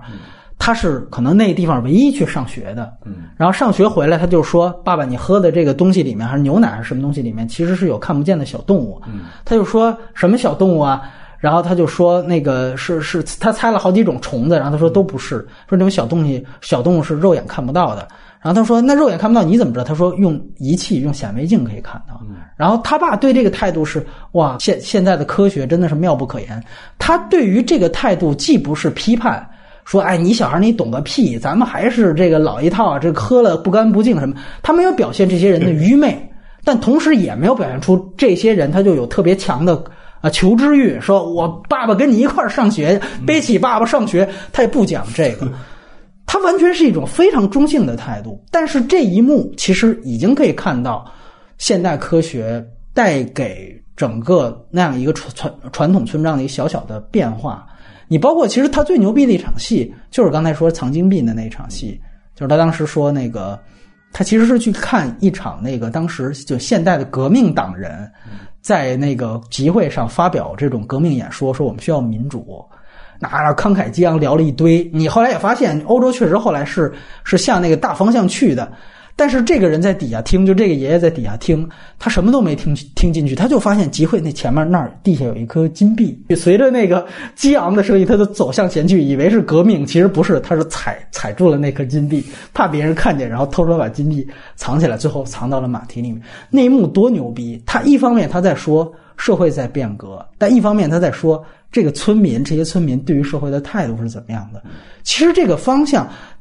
它其实制造了一种时空落差感。这种落差感在这个电影当中也有嘛？只是他做的就特别表面，就是说啊，我们把这地儿给，就是那意思，你可以理解为他，你记得前面有一个断桥，就是他们在涉水的时候有一断桥，你感觉可能都是这个女烟草商把桥给给炸了，对，给弄断了什么的，对，完了之后忽悠说这水特深，你你都可以感觉它是一个故作的封闭，然后他通过比如说像手机大哥大这样的符号。据说这里面有一个现代文明和里边的这个佃农所在的应许之地的一个落差。所以这方面，我觉得他一定是受到了这个前人的启发，但确实我觉得他们的立场是不一样的。而且呢，我们说最终归结到剧作，它可能还有一个问题，就是我刚才提到的，呃，你说呃自己天地众生，那它是多异性的，但是本质他们之间有没有冲突呢？我觉得电影导演为了加入这种多异性，还是中间出现了一定的顾此失彼。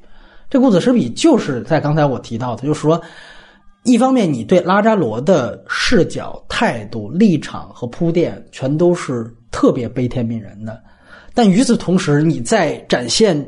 他作为一个旁观视角，但他要展现这批人嘛，这批人你要展现就是他们不配拥有自由，他们是愚蠢的，他们是坏的。这个时候你又用很多的类型片的手法，那这个其实是冲突。你作为一整部电影来讲，我觉得它其实是有一定问题的。呃，刚才浮游提到的关于这个人，就其他人物的塑造，我觉得也确实有这样的问题。就是大家可以去脑补一下，这个富二代其实是娶了那个大管家的女儿的。那我们知道，那大管家其实这里面铺垫上来一场戏，就是他其实人设还没变，其实还在搞这些这个对这剥削的生意。那按说他一定是一个特别精明的人，那女儿要嫁谁，那肯定是特别投机、特别见风使舵的。那大家想一想，那为什么他俩最后结合在一起？我其实这方这方面是欠缺交代的，就是这大自由哎自由恋爱是跟中国国情不太一样。但是你想，他有那样一个父亲，那就是不说葛朗台式的父亲啊，那也一定是一个巨精明的、巨那个什么的。那一定说你们家马上倒台了，因为随着那报警电话，马上这女侯爵就被逮捕了嘛。那我怎么还可能把女儿嫁给你嘛？对吧？马上银行就把你们家就抄走了，就是为了细节。第一，我要铺拉扎罗，得让有一场戏啊，他得知道那个呃他的这个所谓他眼里的兄弟遭遇了什么难。那我怎么办呢？我就得通过一场这个宴会的戏，然后那个男主又不能露面，所以我就得找一个熟人。那这熟人在前面这第一趴里边就这么一女的，那我把他俩凑一起，是不是有这样的一个一个，就是说剧剧本上的方便？就总之有点可以更多，包括你提到的，就是导演他亲姐姐演的这角色，我觉得也是一个问题。就因为他在前面，他要表达出这个村庄没有一个人待见拉扎罗，嗯，是吧？你要要这样的一个感觉。所以呢，我特意二刷的时候，因为我注意到他姐姐其实，在第二趴里边是对拉扎罗最好的一个世俗的人了，所以我就看他前面第一趴怎么铺垫的。其实铺垫的也很有限，顶多就是说大家在嘲笑拉扎罗的时候，呃，给他这个那个姐姐的那个眼神什么的，好像他也没跟着骂什么的。但其实整个这个铺垫，你作为最后有这么一个反转，还是有一点点生硬意义就是他那个姐姐不是一开始信教嘛，啊然后各种对对对各种对是是是然后他可能发现那个阿扎罗还是原来面貌的时候，他就觉得他这是一个神迹。哎，没错，其实并不是对他好，只是说本来就是一个教徒，然后发现这个事情了。嗯对对对你包括像后来说，当拉扎罗发现他们掉包了之后，他就不愿意再带着拉扎罗去接着骗人一样，就你感觉。就把它当成一个对神迹之后，你就感觉就是啊，我我不愿意让神看见我的过错的这样的一种感觉，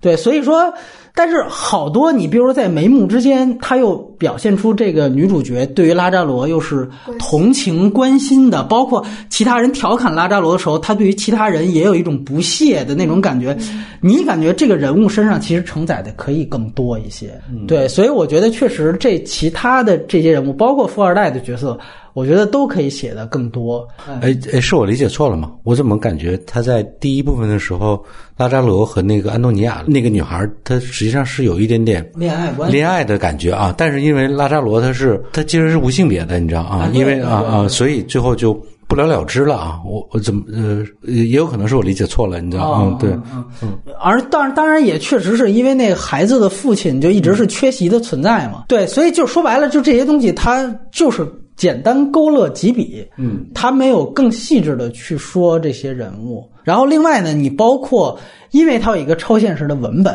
所以感觉大家呢都不太能够细讲，就是说我们把它看成魔幻现实主义，就我们就不能细讲出它的这个年代差距到底是有多大。因为我也挺好奇，你比如说我们拿那个富二代。他的这个前后容貌对比，你感觉这个岁数，我判断至少是二十五年到三十年吧，嗯，差不多吧。那都老成那样了，对吧？你说吸烟有害健康，所以衰老的快吗？但是你别忘了，他那只狗还活着。反正在我看来，这个时间呢，他反正是给模糊化处理了。因为我开始其实对这件事情很好奇的，他没有把这个时间设置的特别远。你会注意到，开始报警那个电话都不是说老港片里面那种超厚的大哥大了，它已经是改进版了，是都是呃摩托罗拉能翻盖的那种了。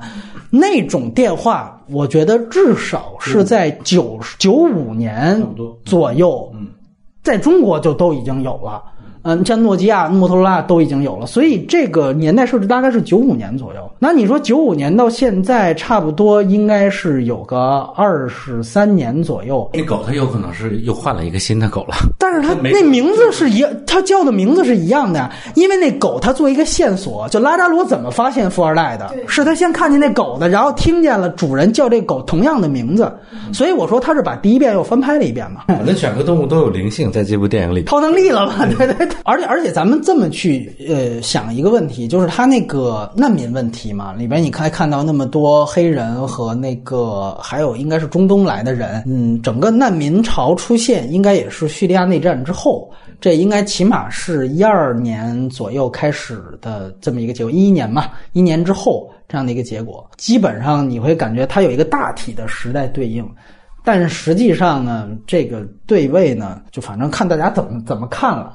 如果你要是特别较这真儿，我觉得可能还是会觉得，所以总总体来讲，我觉得问题是在这儿。包括我我另外一点就是说，我觉得他到最后，呃，你要非得说格局的话，确实我有一点同意田老师，就是他那个最后落在银行，我觉得拍的不够漂亮。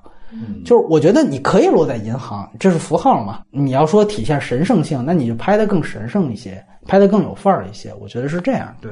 用了一点点了，就是那个呃，拉扎罗最后死的时候，虽然他其实已经躺在地上了啊，但他还是用了一个斜拍，你知道啊，哎到最后还是造成一种俯拍的视角啊。嗯，但我我其实也觉得那场戏拍的比较闷啊，真的比较闷。没错。而且呢，就是说如果我们知道斯皮尔伯格是特别爱用这个呃什么伦勃朗的圣像画做构图的，对，如果你最后是。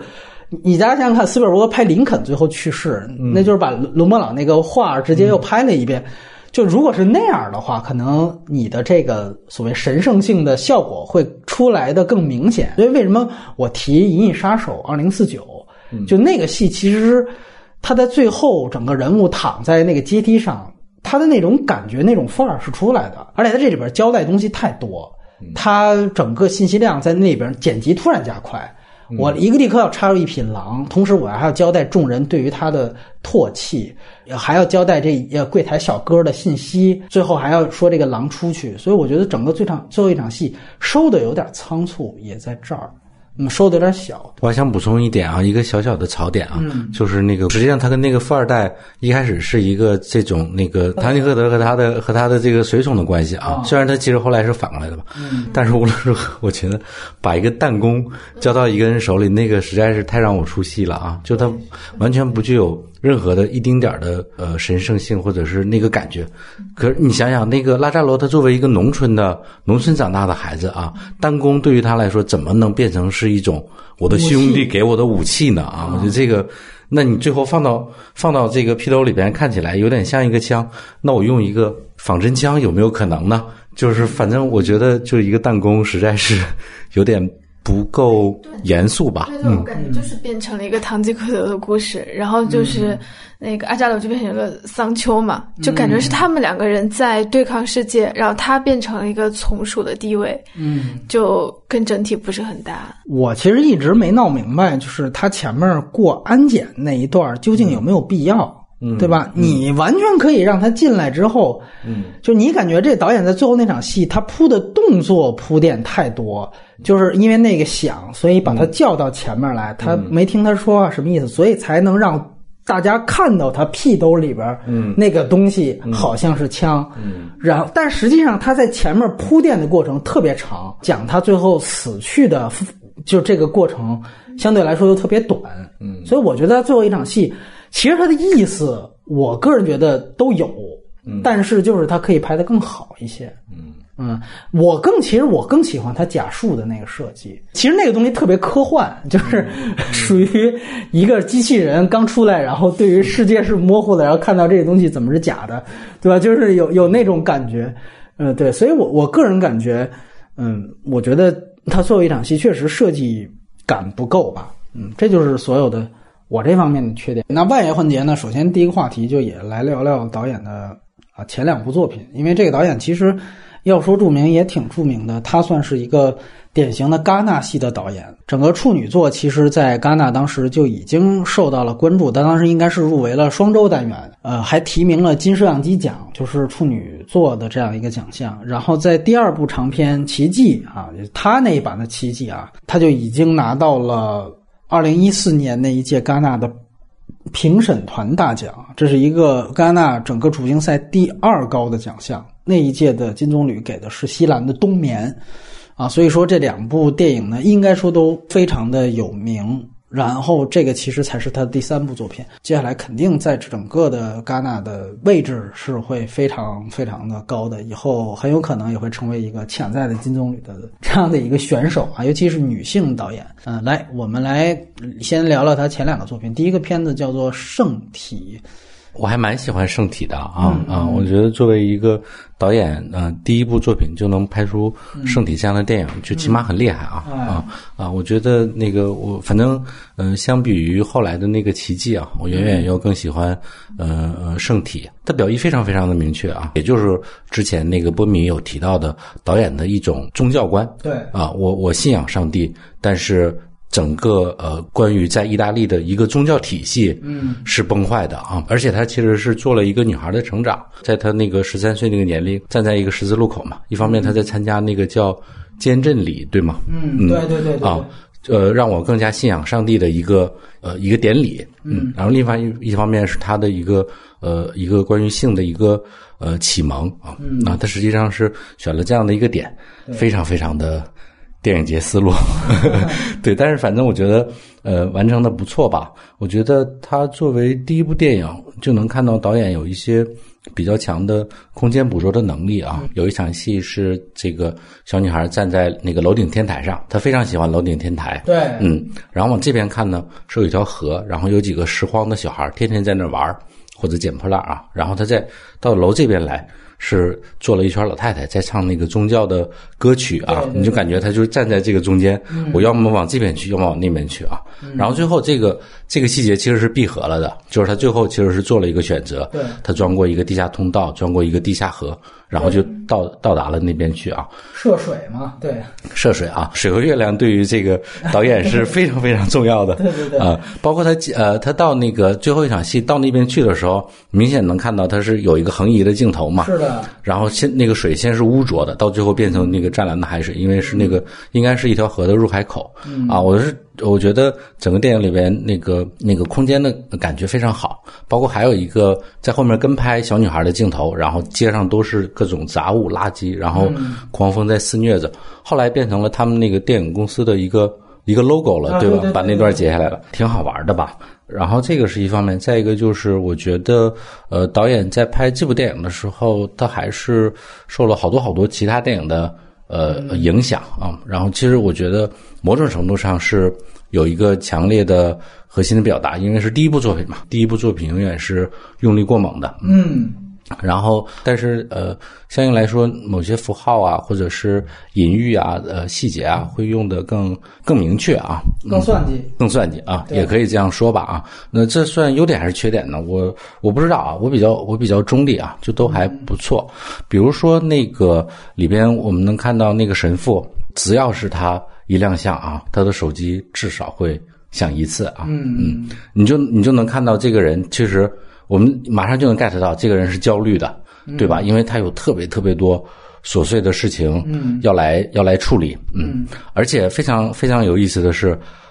呃呃，神父只是他其中一个身份，并且他对自己的教区不满意，他想调到更大的教区去啊。这其实跟这个职场的白领其实是一样的。嗯嗯，他有另外两个两个身份，一个是他是收房租的，对，就某种程度上是一个呃压迫者，或者是呃怎么样的啊？剥削者，嗯，对对对啊，然后还有一个身份就非常非常搞笑了，他是那个帮这个市长还是什么竞选的一个，有点像国内的居委会主任的那样的一个助选团之一，帮着拉票的啊。对对对反正你你想在我的教区，你想信信上帝，你、你得给我这个 这个东家。这个选举啊，然后还得记名啊，我觉得这个就就非常有意思啊，因为那个想想就是，如果是在古代的话，这个教皇一声令下啊，让我们夺回耶路撒冷，嗯，然后这些君王就带着兵就出发了啊，打两百年。但是现在其实是反过来的啊，那个这个神职人员要给为政客服务啊，我觉得这些东西都还比较好玩儿。然后神父的那个手机的那个符号，嗯，女孩就是水啊，只要是她一出现，就一定会有水。只有两场没出现，就是她在吃饭的时候，嗯，看不到水，但实际上你看她第一次吃的是鱿鱼。啊，啊，这个是那个呃克鲁佐在呃五三年的那个恶魔里边其实是用过的。后来呃格鲁吉亚有部电影叫《二十七个遗失的吻》，也是这样啊，嗯只要是女主角一亮相啊，就一定有水。呃，当然它，它这三部电影，呃，关于水的表意是不一样的嘛。嗯在这部电影里边，水对于女孩来说，其实就有一点点，呃呃，洗礼啊，或者什么之类的，呃，感觉。然后包括她比如说在圣体里边是吧？在圣体里边，嗯嗯，呃呃，包括他后来他是这个去触摸那个那个圣体嘛，去到那个哦小村庄去摸那个那个上帝的耶稣像耶稣像啊，很有性意味啊。包括一开始那个抚摸这个上帝的嘴唇啊，把这个这个呃手指抠到他的嘴里边去啊，然后那个圣体本身又有很多灰尘啊，实际上就是缺水嘛，嗯，然后后来圣 这个圣体就落到海里边去，就有水了，就反正就是类似这样的一些呃很多好玩的细节安排的安排的很有意思吧，嗯。嗯，然后呃我在看这部电影的时候，到最后那个结尾算是小小的。呃，震撼了一下啊！他不是跨过那条地下通道里边的河，去到另外一边了嘛？然后小男孩给了他一一个蛇。那我们都知道，在这个呃呃基督教或者天主教里边，蛇是什么嘛？啊，其实就是就是禁果，就是撒旦嘛。嗯嗯，对对对啊！我又回过头去想电影前面的那些细节，比如说关于小女孩成长的这条线，偷戴姐姐的胸罩，然后这个呃初次来月经啊，对对对，我想这些情节安排的不要太俗，你知道？嗯，对啊。但后来呃，我我看到那个结尾，他拿到那个蛇的时候，忽然想，哎，有没有可能他是被那个神父给性侵了呀？我不知道啊，嗯，只是有这种猜测啊。如果是那样的话，那我觉得这片子就其实拍的非常非常狠。嗯。嗯，对，嗯，然后还有就是有一个小点，嗯，我觉得这部电影和后来的拉扎罗有一定的这种呃传承关系，也就是说，呃，如果在世俗的社会里边，宗教的这个体系是崩溃的啊，或许在一个遥远的地方是有一个呃世外桃源，呃，那个宗教的精神是可以被延续的，那其实就是拉扎罗里边的那个村庄嘛，嗯、大概是这样，对对对。嗯，整体来说我我是喜欢的，对，嗯。嗯，只是就是说有些桥段比较俗气吧，或者有某些呃所谓的作者性的东西是被人使用过的，明白嗯明白嗯。来，我们听听浮游的，嗯呃，那个田老师已经说的非常充分了吧？就简单总结来说，就是这个片子具备了一个成功处女座的所有的因素了。嗯首先是他自己的有有一点自己的人生经验放在里面，嗯然后还有对前辈作品的模仿，而且它的影像也非常的很好，就很好吧，我觉得已经很好了。还有就是这个主题信仰的倒塌，还有这个小女孩的成熟这种嗯。这个主题的结合，还有一个很重要的原因就是，也是拉扎罗成功的一个原因，就是他的选角非常的厉害。嗯。这个小女孩的选择基本上就是成功了一大半了，嗯。而且她这个女孩是非常会跟光线互动的，嗯。这个比那个拉扎罗的演员还要再强一点。那个刚才田老师提到那个天台上的那一段，就是他是很明白那个走位，也当然也有可能是导演指导的啊，他是非常懂应该怎么跟光线去交流的。这个我记得是在第二部《奇迹》里面其实也有，但那个表现的就比较少，好像是那个光线投到地下，然后小女孩就跳格子这样子。嗯但这一部是更多一点，然后拉扎罗是完全没有吧，只有那种镜头的角度啊，这些景别上面的跟光线之间的交流，嗯，但是还是有一点，就是刚才说的有比比较青涩和做作的这一部分。嗯，总体还是挺好的。嗯，然后你在这个片子里面就能够看到这个导演之后的剧作啊风格的一个雏形在里面了。可以说之后的结构或者是那个设定都跟这个比较像了。这个片子我其实是他三个作品里最喜欢的。呃，我甚至觉得，作为我个人来讲，我觉得比拉扎罗，我个人感触还要多。我觉得他有一点，我看这个电影和看格莫拉，我觉得是非常像的。我觉得他们真正的在表达一种，可能是真正意大利关于意大利就市民生活到底是一个什么样子，从市民维度来讲，整个社会结构是一个什么样的。我觉得这两部电影就基本上能够。啊，能够展现的很清楚了，就有这样的感觉。就像刚才那个田老师所说的，这个里边关于神父的这个角色，还有包括整个这个神父啊，以及这个孩小女孩家长他们的整个这些呃职能，在社会当中职能，你能你就能会发现意大利到底是一个什么样的社会。就这一点，其实我觉得非常非常重要。你会感觉到这个神父确实在。对于那个教区的这些人来说，他几乎就是一个政教合一的存在，而且同时，他对于他们经济上来来讲，也是有一种这个就是管控能力的。就这神父其实本身他就是一个现实当中的一个一个上帝一样的存在，他就是可以为所欲为的这样的一个人。然后与此同时呢，你会感觉这个神父所在的这样的一个教廷体系，他又是一个特别渺小的人物。他希望调到其他教区，这里边就跟说咱们的官僚体系一样。对整个他在这里面描写出来的这样的一个教教会体系，就是我们理解当中的官僚体系。所有的官场的东西，包括那种等级森严的那种呃这种展现，我觉得都非常非常的充分。就有一场戏嘛，就是说好像是小孩的妈妈还是其中另外一个家长，就去问他，就说我们的这个。呃，主教是不是要被调走了？他应该算是这个神父的助手吧，类似那种。反正好多对对对对对。完了之后，那个那个人说你是谁？然后他非常真诚的就告诉他报上他自己的名字。然后他说：“我不是问你的名字，我是说你对于我们神圣的教廷来说，你又算是谁呢？”就是说，你怎么能打扰我们主教吃东西呢？说主教现在吃东西要掉渣儿，你赶紧给我弄弄一个手帕去。这就是他把这个整个教廷黑的，当然了啊，黑是一方面，就是说这是有鲜明的作者的表态和态度的，呼之欲出的这种批判性在里面。但另另外一方面，我觉得真的把这种社会结构和、社会关系。我觉得算是体现的非常明确，因为大家可能会忽略一点，呃，就是意大利其实教廷，也就是梵蒂冈是在罗马呀。这个国家是比欧洲大陆其他任何国家，它的天主教的土壤应该说都更加深厚的一个地方。这一点呢，我觉得其实是非常非常明确的，呃，就是在这样的一个电影当中体现出来的。就是说，这个电影给我最大的一个感触就是。他没有再把任何宗教给奇观化，他其实就是建立在，就是说，这是首先是一个宗教已经在市民生活当中的任何细节都已经渗透到方方面面的这样一个前提下，去展开的这个故事。可能作为我来看，我觉得这个宗教观对于我们来说是特别先进的，你知道吧？你看，原来我们聊冈仁波齐的时候就说过一句话嘛，就是说，只有在一个宗教贫乏的国家。才会出现冈仁波齐这样的一个我要把宗教给猎奇化呈现的一个电影，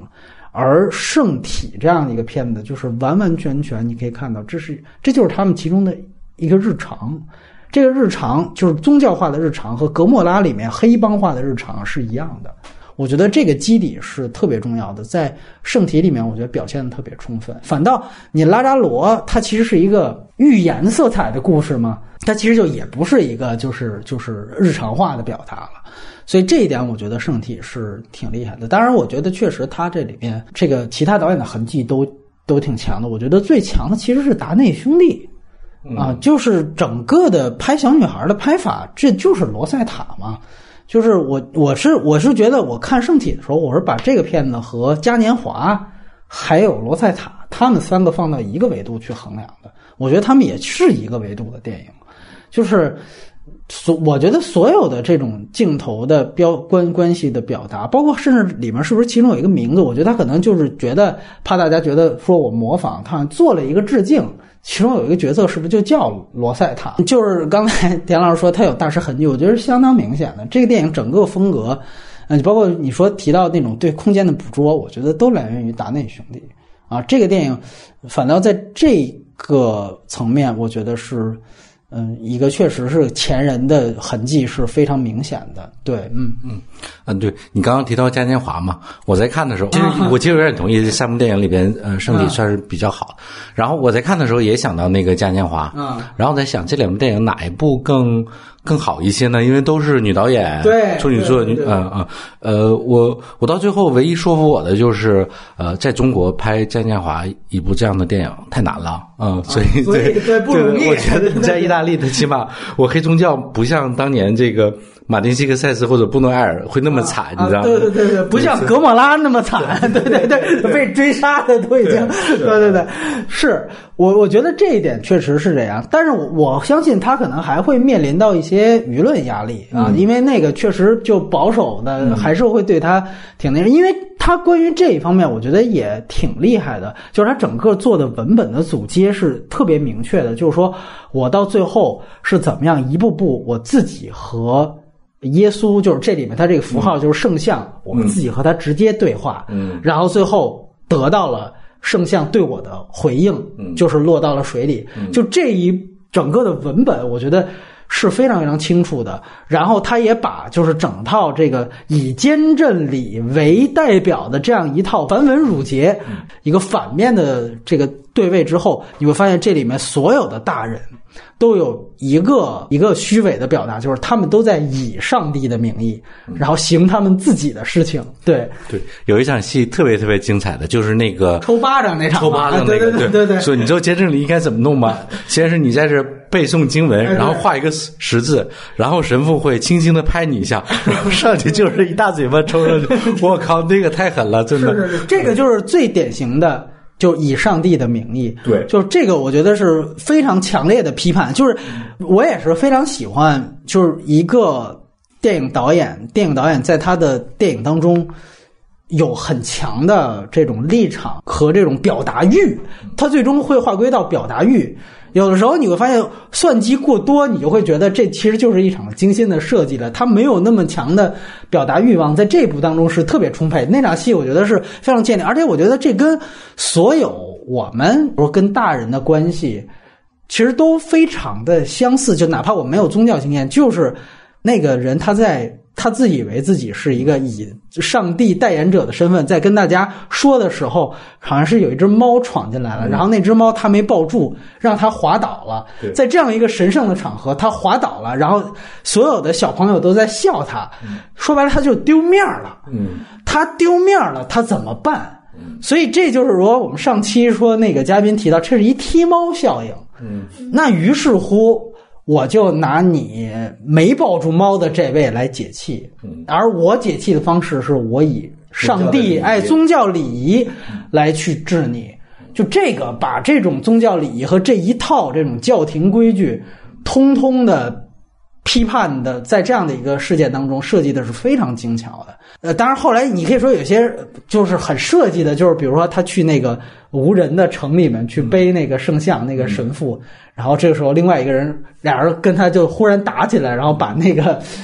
这个这打的时候就把整个圣像给呃给扔到一旁了，然后直接这镜头跟着一旁的东西，你就感觉这个黑的就已经非常明显了，把整个神父对，所以我觉得这个戏也是一个以小见大的戏，它以一个人物的成长作为代入，但它展现的实际上是意大利当地的这样的一个整个，就是说政经体系的这样的一个。呃，或或或者说是行政关系的这样的一个全面的呃腐败这样的一个一个一个层面，我觉得是很挺很厉害的。嗯，其实你你要注意到开场就是一场这个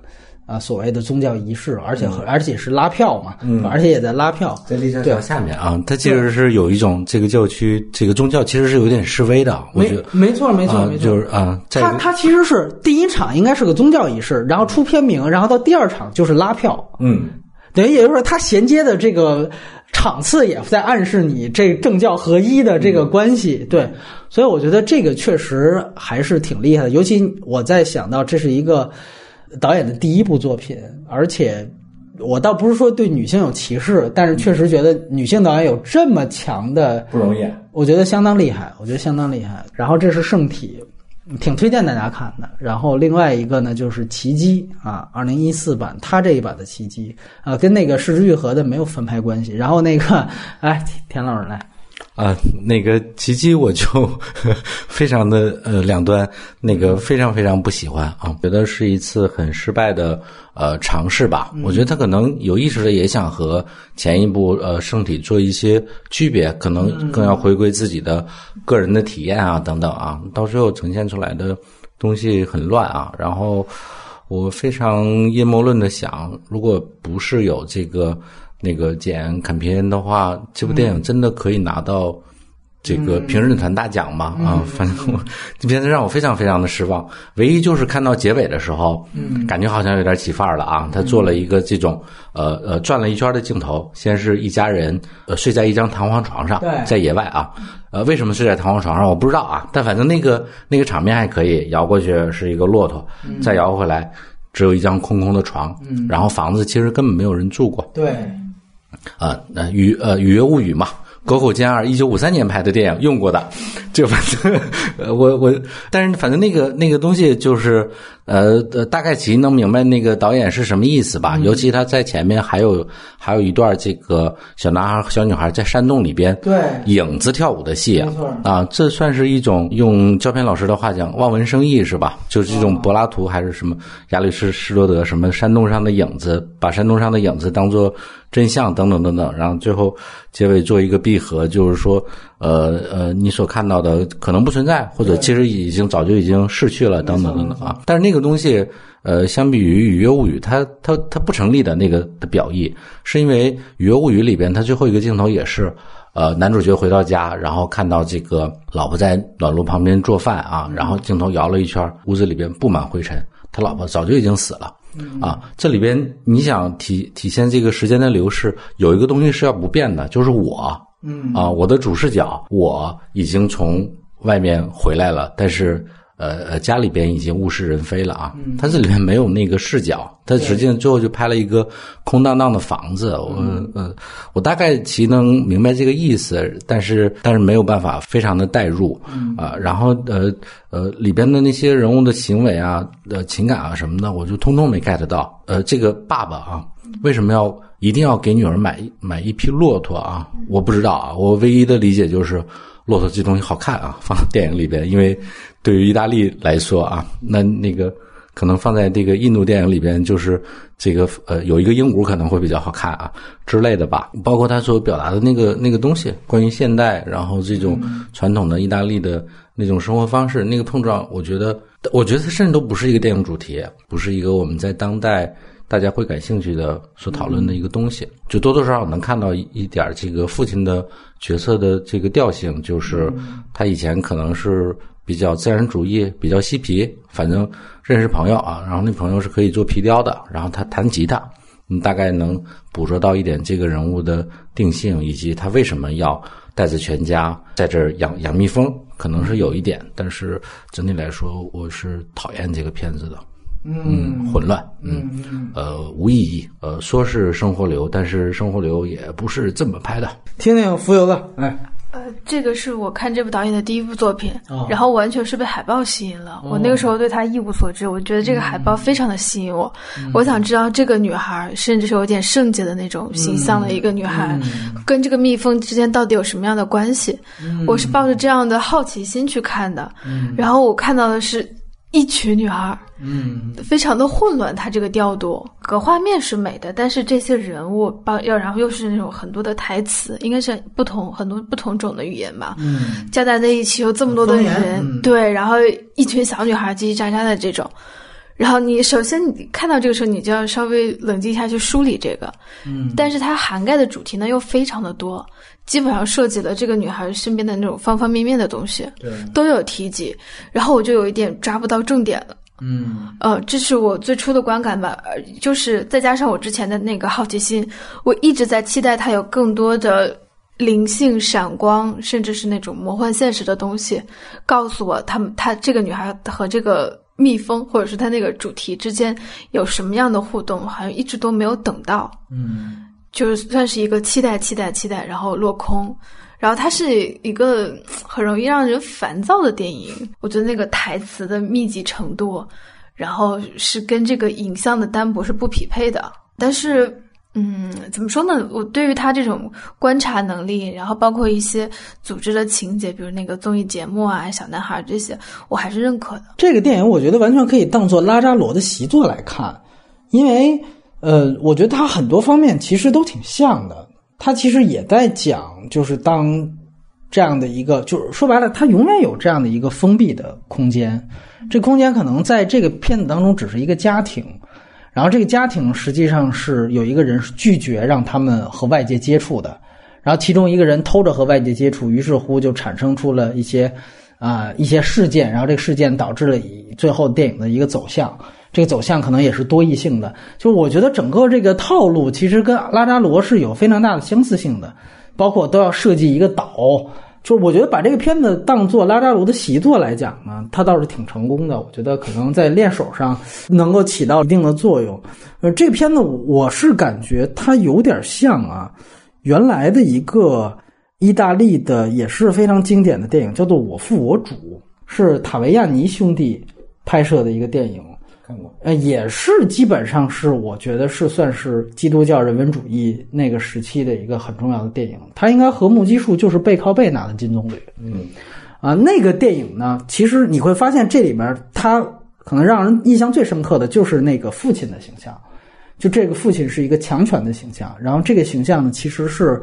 拒绝让他们一家人啊、接触到知识的，就你你你只能成为我的附庸，大概是这样的一个意思。然后我可以通过一些我父亲非常直男的这种爱，比如说给你买骆驼，来和你形成一种就是你要给我干活了这样的一个利益交换。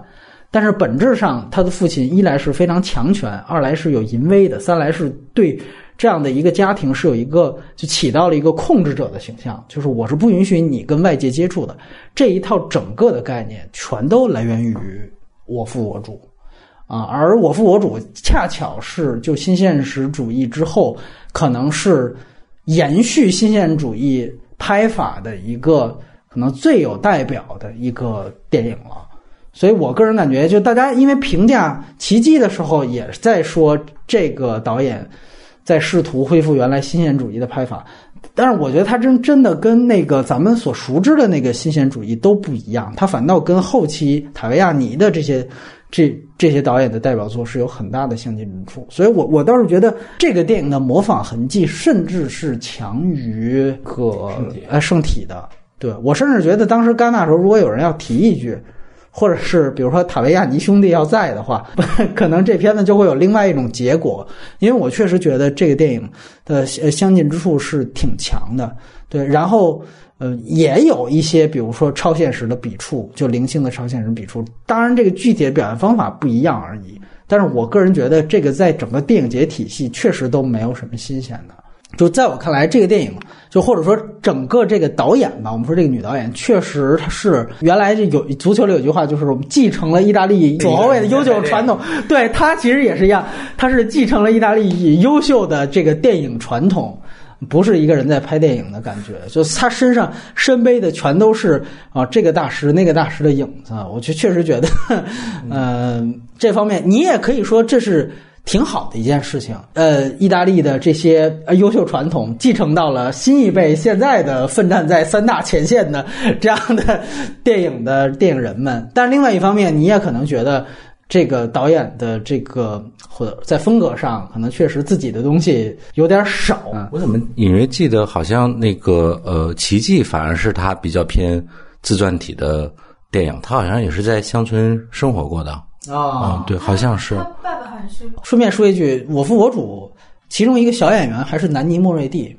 嗯，也也就是说，他其实意大利真的是他们是一代一代传承下来的，就是那种师傅带徒弟啊，或者说呃，一一我我看到你有才，然后我让你当一个小演员，然后你就把你领进圈了。对，南尼莫瑞蒂大家也就知道，那算是现在意大利整个这个这个电影界一个旗帜性的人物啊。那这个导演还还排不上辈儿，对，还排不上辈儿。所以说，所以说我个人感觉。我觉得这种继承性是都特别特别强，包括一些我记得有一个镜头是有一束光打进来，然后他喝光什么的，你就会觉得，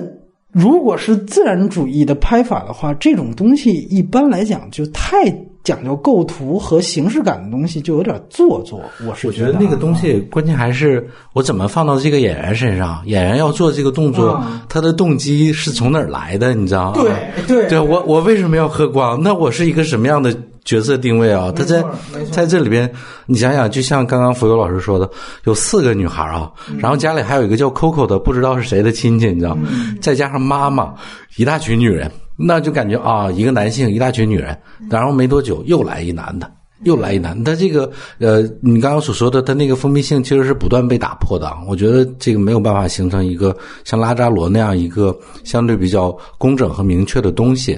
对，然后你刚刚提到那个无父无主嘛，然后那个片子，呃，我特别同意你一点，虽然跟我们的话题无关，就今天看它就就是没有木屐书好看啊。我觉得这里边还是有很多关于电影怎么在电影史下面流传下来的一些东西在的。嗯，我觉得大家如果可以两部一起看，就很明确的能感受到那个东西。呃，追逐形式还是追逐一个更更本源的东西，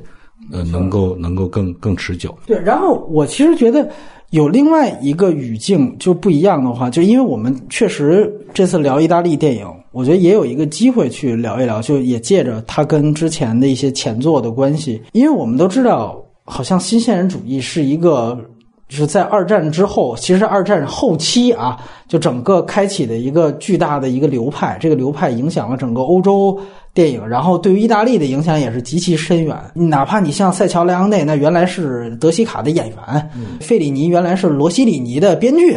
对吧？然后他们都是什么柴伐蒂尼的，就你会发现整个意大利的后来所有的腕儿，几乎全都是从这个新人主义出来的。然后后来呢，很多你你你也会感觉到新人主义呢，它在后期也有也有一个巨大的一个我们经常可能呃会忽视的一点，其实就是它的政治标签属性。嗯，其实新新现实主义在它最巅峰时期跟共产主义是很对，是是是一样的。只是后来呢，因为这个经济建设啊等等方面，这精英和共产共产主义必然面临一个分裂，所以他们整个从美学和整个政治标签上也就分流了。那像费里尼这样的就跳出去了。后来他们分流就就成两派了嘛，一派就是说我继续在讨论政治。然后也就是说，继承了新人主义政治的这这层属性，但是我是用一个其他的美学体系去包装。这最最典型的就是安东尼奥尼，嗯对吧？他其实还是共产党，但是我本身我是用，嗯说后来叫政治现代主义，他是用现代主义的方法去呈现啊，他对于资本主义的这样的一一些一些一些看法。那另外一些一个流派，其实是我好像表面上继承了新人主义的一些风格，一些美学，但是本质上呢，我开始唤起原来前墨索里尼时代就是真正呃深扎在整个这个意大利土壤当中的这个深厚的宗教的天主教的这样的一些呃人文土壤，所以就有了奥米的这种所谓的基督教人文主义的东西。所以你会发现，后来他们虽然都结成了不同流派，但其实本质上他们还都是从这方面出来的。所以后来你会发现，确实刚才跟田老师提到的，就是你以你这个话题来说，你感觉像《目击术》这样的片子，它就是属于那种，呃，你现在你带着说哦，OK，这是一个。呃，西基督教宣扬基督教的一个片子去看，你会完全的去里面寻找蛛丝马迹，到底基督教在这里面是一个怎样的作用？其实是一个就是非常非常隐蔽和非常非常潜移默化和自然而然的这样的一种这种这种土壤的呈现。呃，它像一个养分一样，最后我把这个土壤呈现给你，这个养分是自然在其中的，我不会去说出来它。嗯，而你像我父我主那样的电影，可能它对于不不仅是宗教，它整个电影的形式其实都是一种呼之欲出的。比如说，我对于那种啊、这些农民底层，你们是漠视教育的，你们对于孩子和对于整个这个下一代是一种蔑视的态度的。他把这种批判性会体现的以一种非常这个直接和荒诞的方式，在当时可能觉得是挺新鲜的，但是现在看起来其实挺老套的方式。比如杨说话，对对你包括以到最后，因为他是以一个语言学家的那个身份去改的嘛，就是说他最后说，你看。就我现在跟你说话的这个地点，其实就是一切开始的地方。然后镜头一摇，然后发现影片的开头又演了一遍，这就是他爸当时把他从教室里就是拽出来的那个走廊。就是当时我估计可能大家看会觉得，嘿，你这设计有点意思。哎，对你现在看，就是这个东西，我们都见了无数次。当然，你也可以说，可能就是因为他的启发，所以后来才有了那些无数次。但确实，嗯，你会觉得，因为这些技巧是可以被复制的了，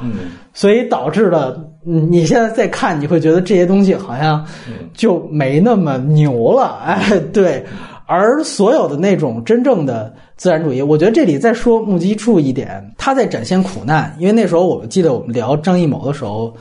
也有一个也有一个话题，就说一个展现苦难电影怎么界定它是不是卖惨。就是当时也聊了好多，大家意见都不一样。我其实回去我也想了很多，我觉得就有一点，原来啊，我就有一篇课文，当时我我不知道是不是真的啊，但是确实有一篇课文，当时好像写狄金斯，你知道吗？狄更斯他们那个伦敦，他们他们家门口一直有一乞丐，那乞丐眼睛瞎了，然后他就写了一个大牌子，就说呃那个我什么都看不见，然后就在那儿要钱，然后呢说每天也没什么人给他钱，然后狄更斯每次从那儿过都看见这乞丐，后来就发现你也没人给你钱怎么办？狄更斯有一天就呃心血来潮，他就在那牌子上加了一句话，然后就走了。然后结果他加了那句话之后，给钱的人就一下变多了。后来发现就是说他加那句话就是春天来了，但是我什么也看不见。我因为后来我还真的去查了一下，我发现好像狄更斯没干过这么一件事。然后后来我们都知道，这个语文课本好多这种名人典典故是他妈编教材人瞎编的，所以我也不确定狄狄更斯是不是干过这件事情。但是我们就姑且就说这件事情，我拿这个比喻想说的就是《目击树》这样的片子，其实就是百分之它是三个小时的电影，它可能两个小时五十分钟都在拍春天来了这件事情。嗯他在最后十分钟才说我什么也看不见，而不仅是中国，真的就是大部分的有卖惨嫌疑的电影嗯都是完全倒过来的。嗯他们大部分的时间都在说我什么都看不见呀、那这个就是控诉，这个就是一个乞丐在那控诉，而描述春天来了这件事情，这个叫创作。嗯嗯，这个叫艺术。我觉得这可能就是界限。我们有的时候会看这个比例，而目击数就是那种非常牛逼的那个比例悬殊到你其实甚至你都有点怀疑他生活之苦的苦到底在哪里。其实我觉得小金的东西也是这样，嗯对吧？他把大部分时间都花在了前半句上面，我觉得其实是挺厉害的，也我觉得也跟原来的那种人文土壤也是一样的。而且我再说回到最后，就是其实奥米本质上，我也觉得他们其实都是真正的，我们说西马也是左派，也只也是真正的左派思维。嗯就是他们和比如现在还真正坚持左派思维的是肯洛奇，就他们是真正的左派，所以他们对于底层真的都是有一种非常旗帜鲜明的立场，就是我和你们在一起，我就是你们其中的一员，这个身份是装不来的。而我觉得阿扎罗可能缺的就是这个东西，他没有，他现在已经没有左派土壤了。对，我觉得你刚刚举的那个例子非常好啊！对对对啊，我觉得呃，导演和他所描述的那个群体啊，他之间只要是有一个身份上的不同或者是落差，他就一定会被人说你有没有资格拍我们老虎大众的东西。如果如果你做的是宾利，你干嘛拍我们这马车？你知道啊？就也替导演们着补一嗯句，就就是我觉得拍嗯拍这种电影，你就一定会被说啊，嗯就是啊，你想想这个《城来四喜男》或者是《篝火剑二》啊，拍了一辈子女性啊，嗯他们两个谁是女人啊？都是臭直男是吧？嗯，但是那你说他到底有没有？拍女性的这个这个资格啊，这就是拉康所说的那个，我有没有呃呃描述评价或描述和评价这个东西的身份啊？就我的身份决定了我能说谁，我能拆解或者解构谁。嗯，但我觉得呃，就归根结底，他还是只把它当成电影，而不把它当做女性电影，其实也就没问题吧，这样啊。然后我觉得关键还是说我我这电影给谁看的，好像也比较重要。我是给电影节看的。还是给我所描述的那些坐马车的人看的，嗯，还是给像我们这种 这种看过一些电影、喜欢批评电影的人看的，我觉得可能都不一样啊。归根结底就还是呃本心吧，见自己，先是见自己。我觉得，对对对对。然后再见天地见东西，对对对对对啊！我还想到一点，就是呃，最表象的，就是我们都知道那个奥米他们原来根本就不用职业演员，就是当地村民直接来。就其实我这样跟你说，就是木屐树的感觉，就他的那种超越时代性，他那个感觉有点像后来站台的感觉。嗯，他都是在说时代在变迁，但是这个地方是一个时空的泥沼。嗯。但实际上它也受到外面一点点的变化，它就在体现这个东西。我觉得确实是都是平民史诗啊，我觉得是很有很多相很多相近点。站台也是非职业演员嘛，那时候赵涛也是非职业演员，不要黑赵涛了。那那所以我们说那个这个导演他不是也就是号称自己这几部都是啊大量非职业演员就这种，所以我觉得就是从工业到呃美学再到风格拍拍拍片方式，确实我觉得这都是割舍不断的。这导演说我要说我就是必干那种，我就是一拍桌子我就是跟其他的中国导演都没有关系，我国的其他前辈导演没有关系，他绝对不是这样的。对，他是这个电影土壤才能就是滋养出来的。而且特别巧，就是呃，卡维亚尼的其中应该是哥 spento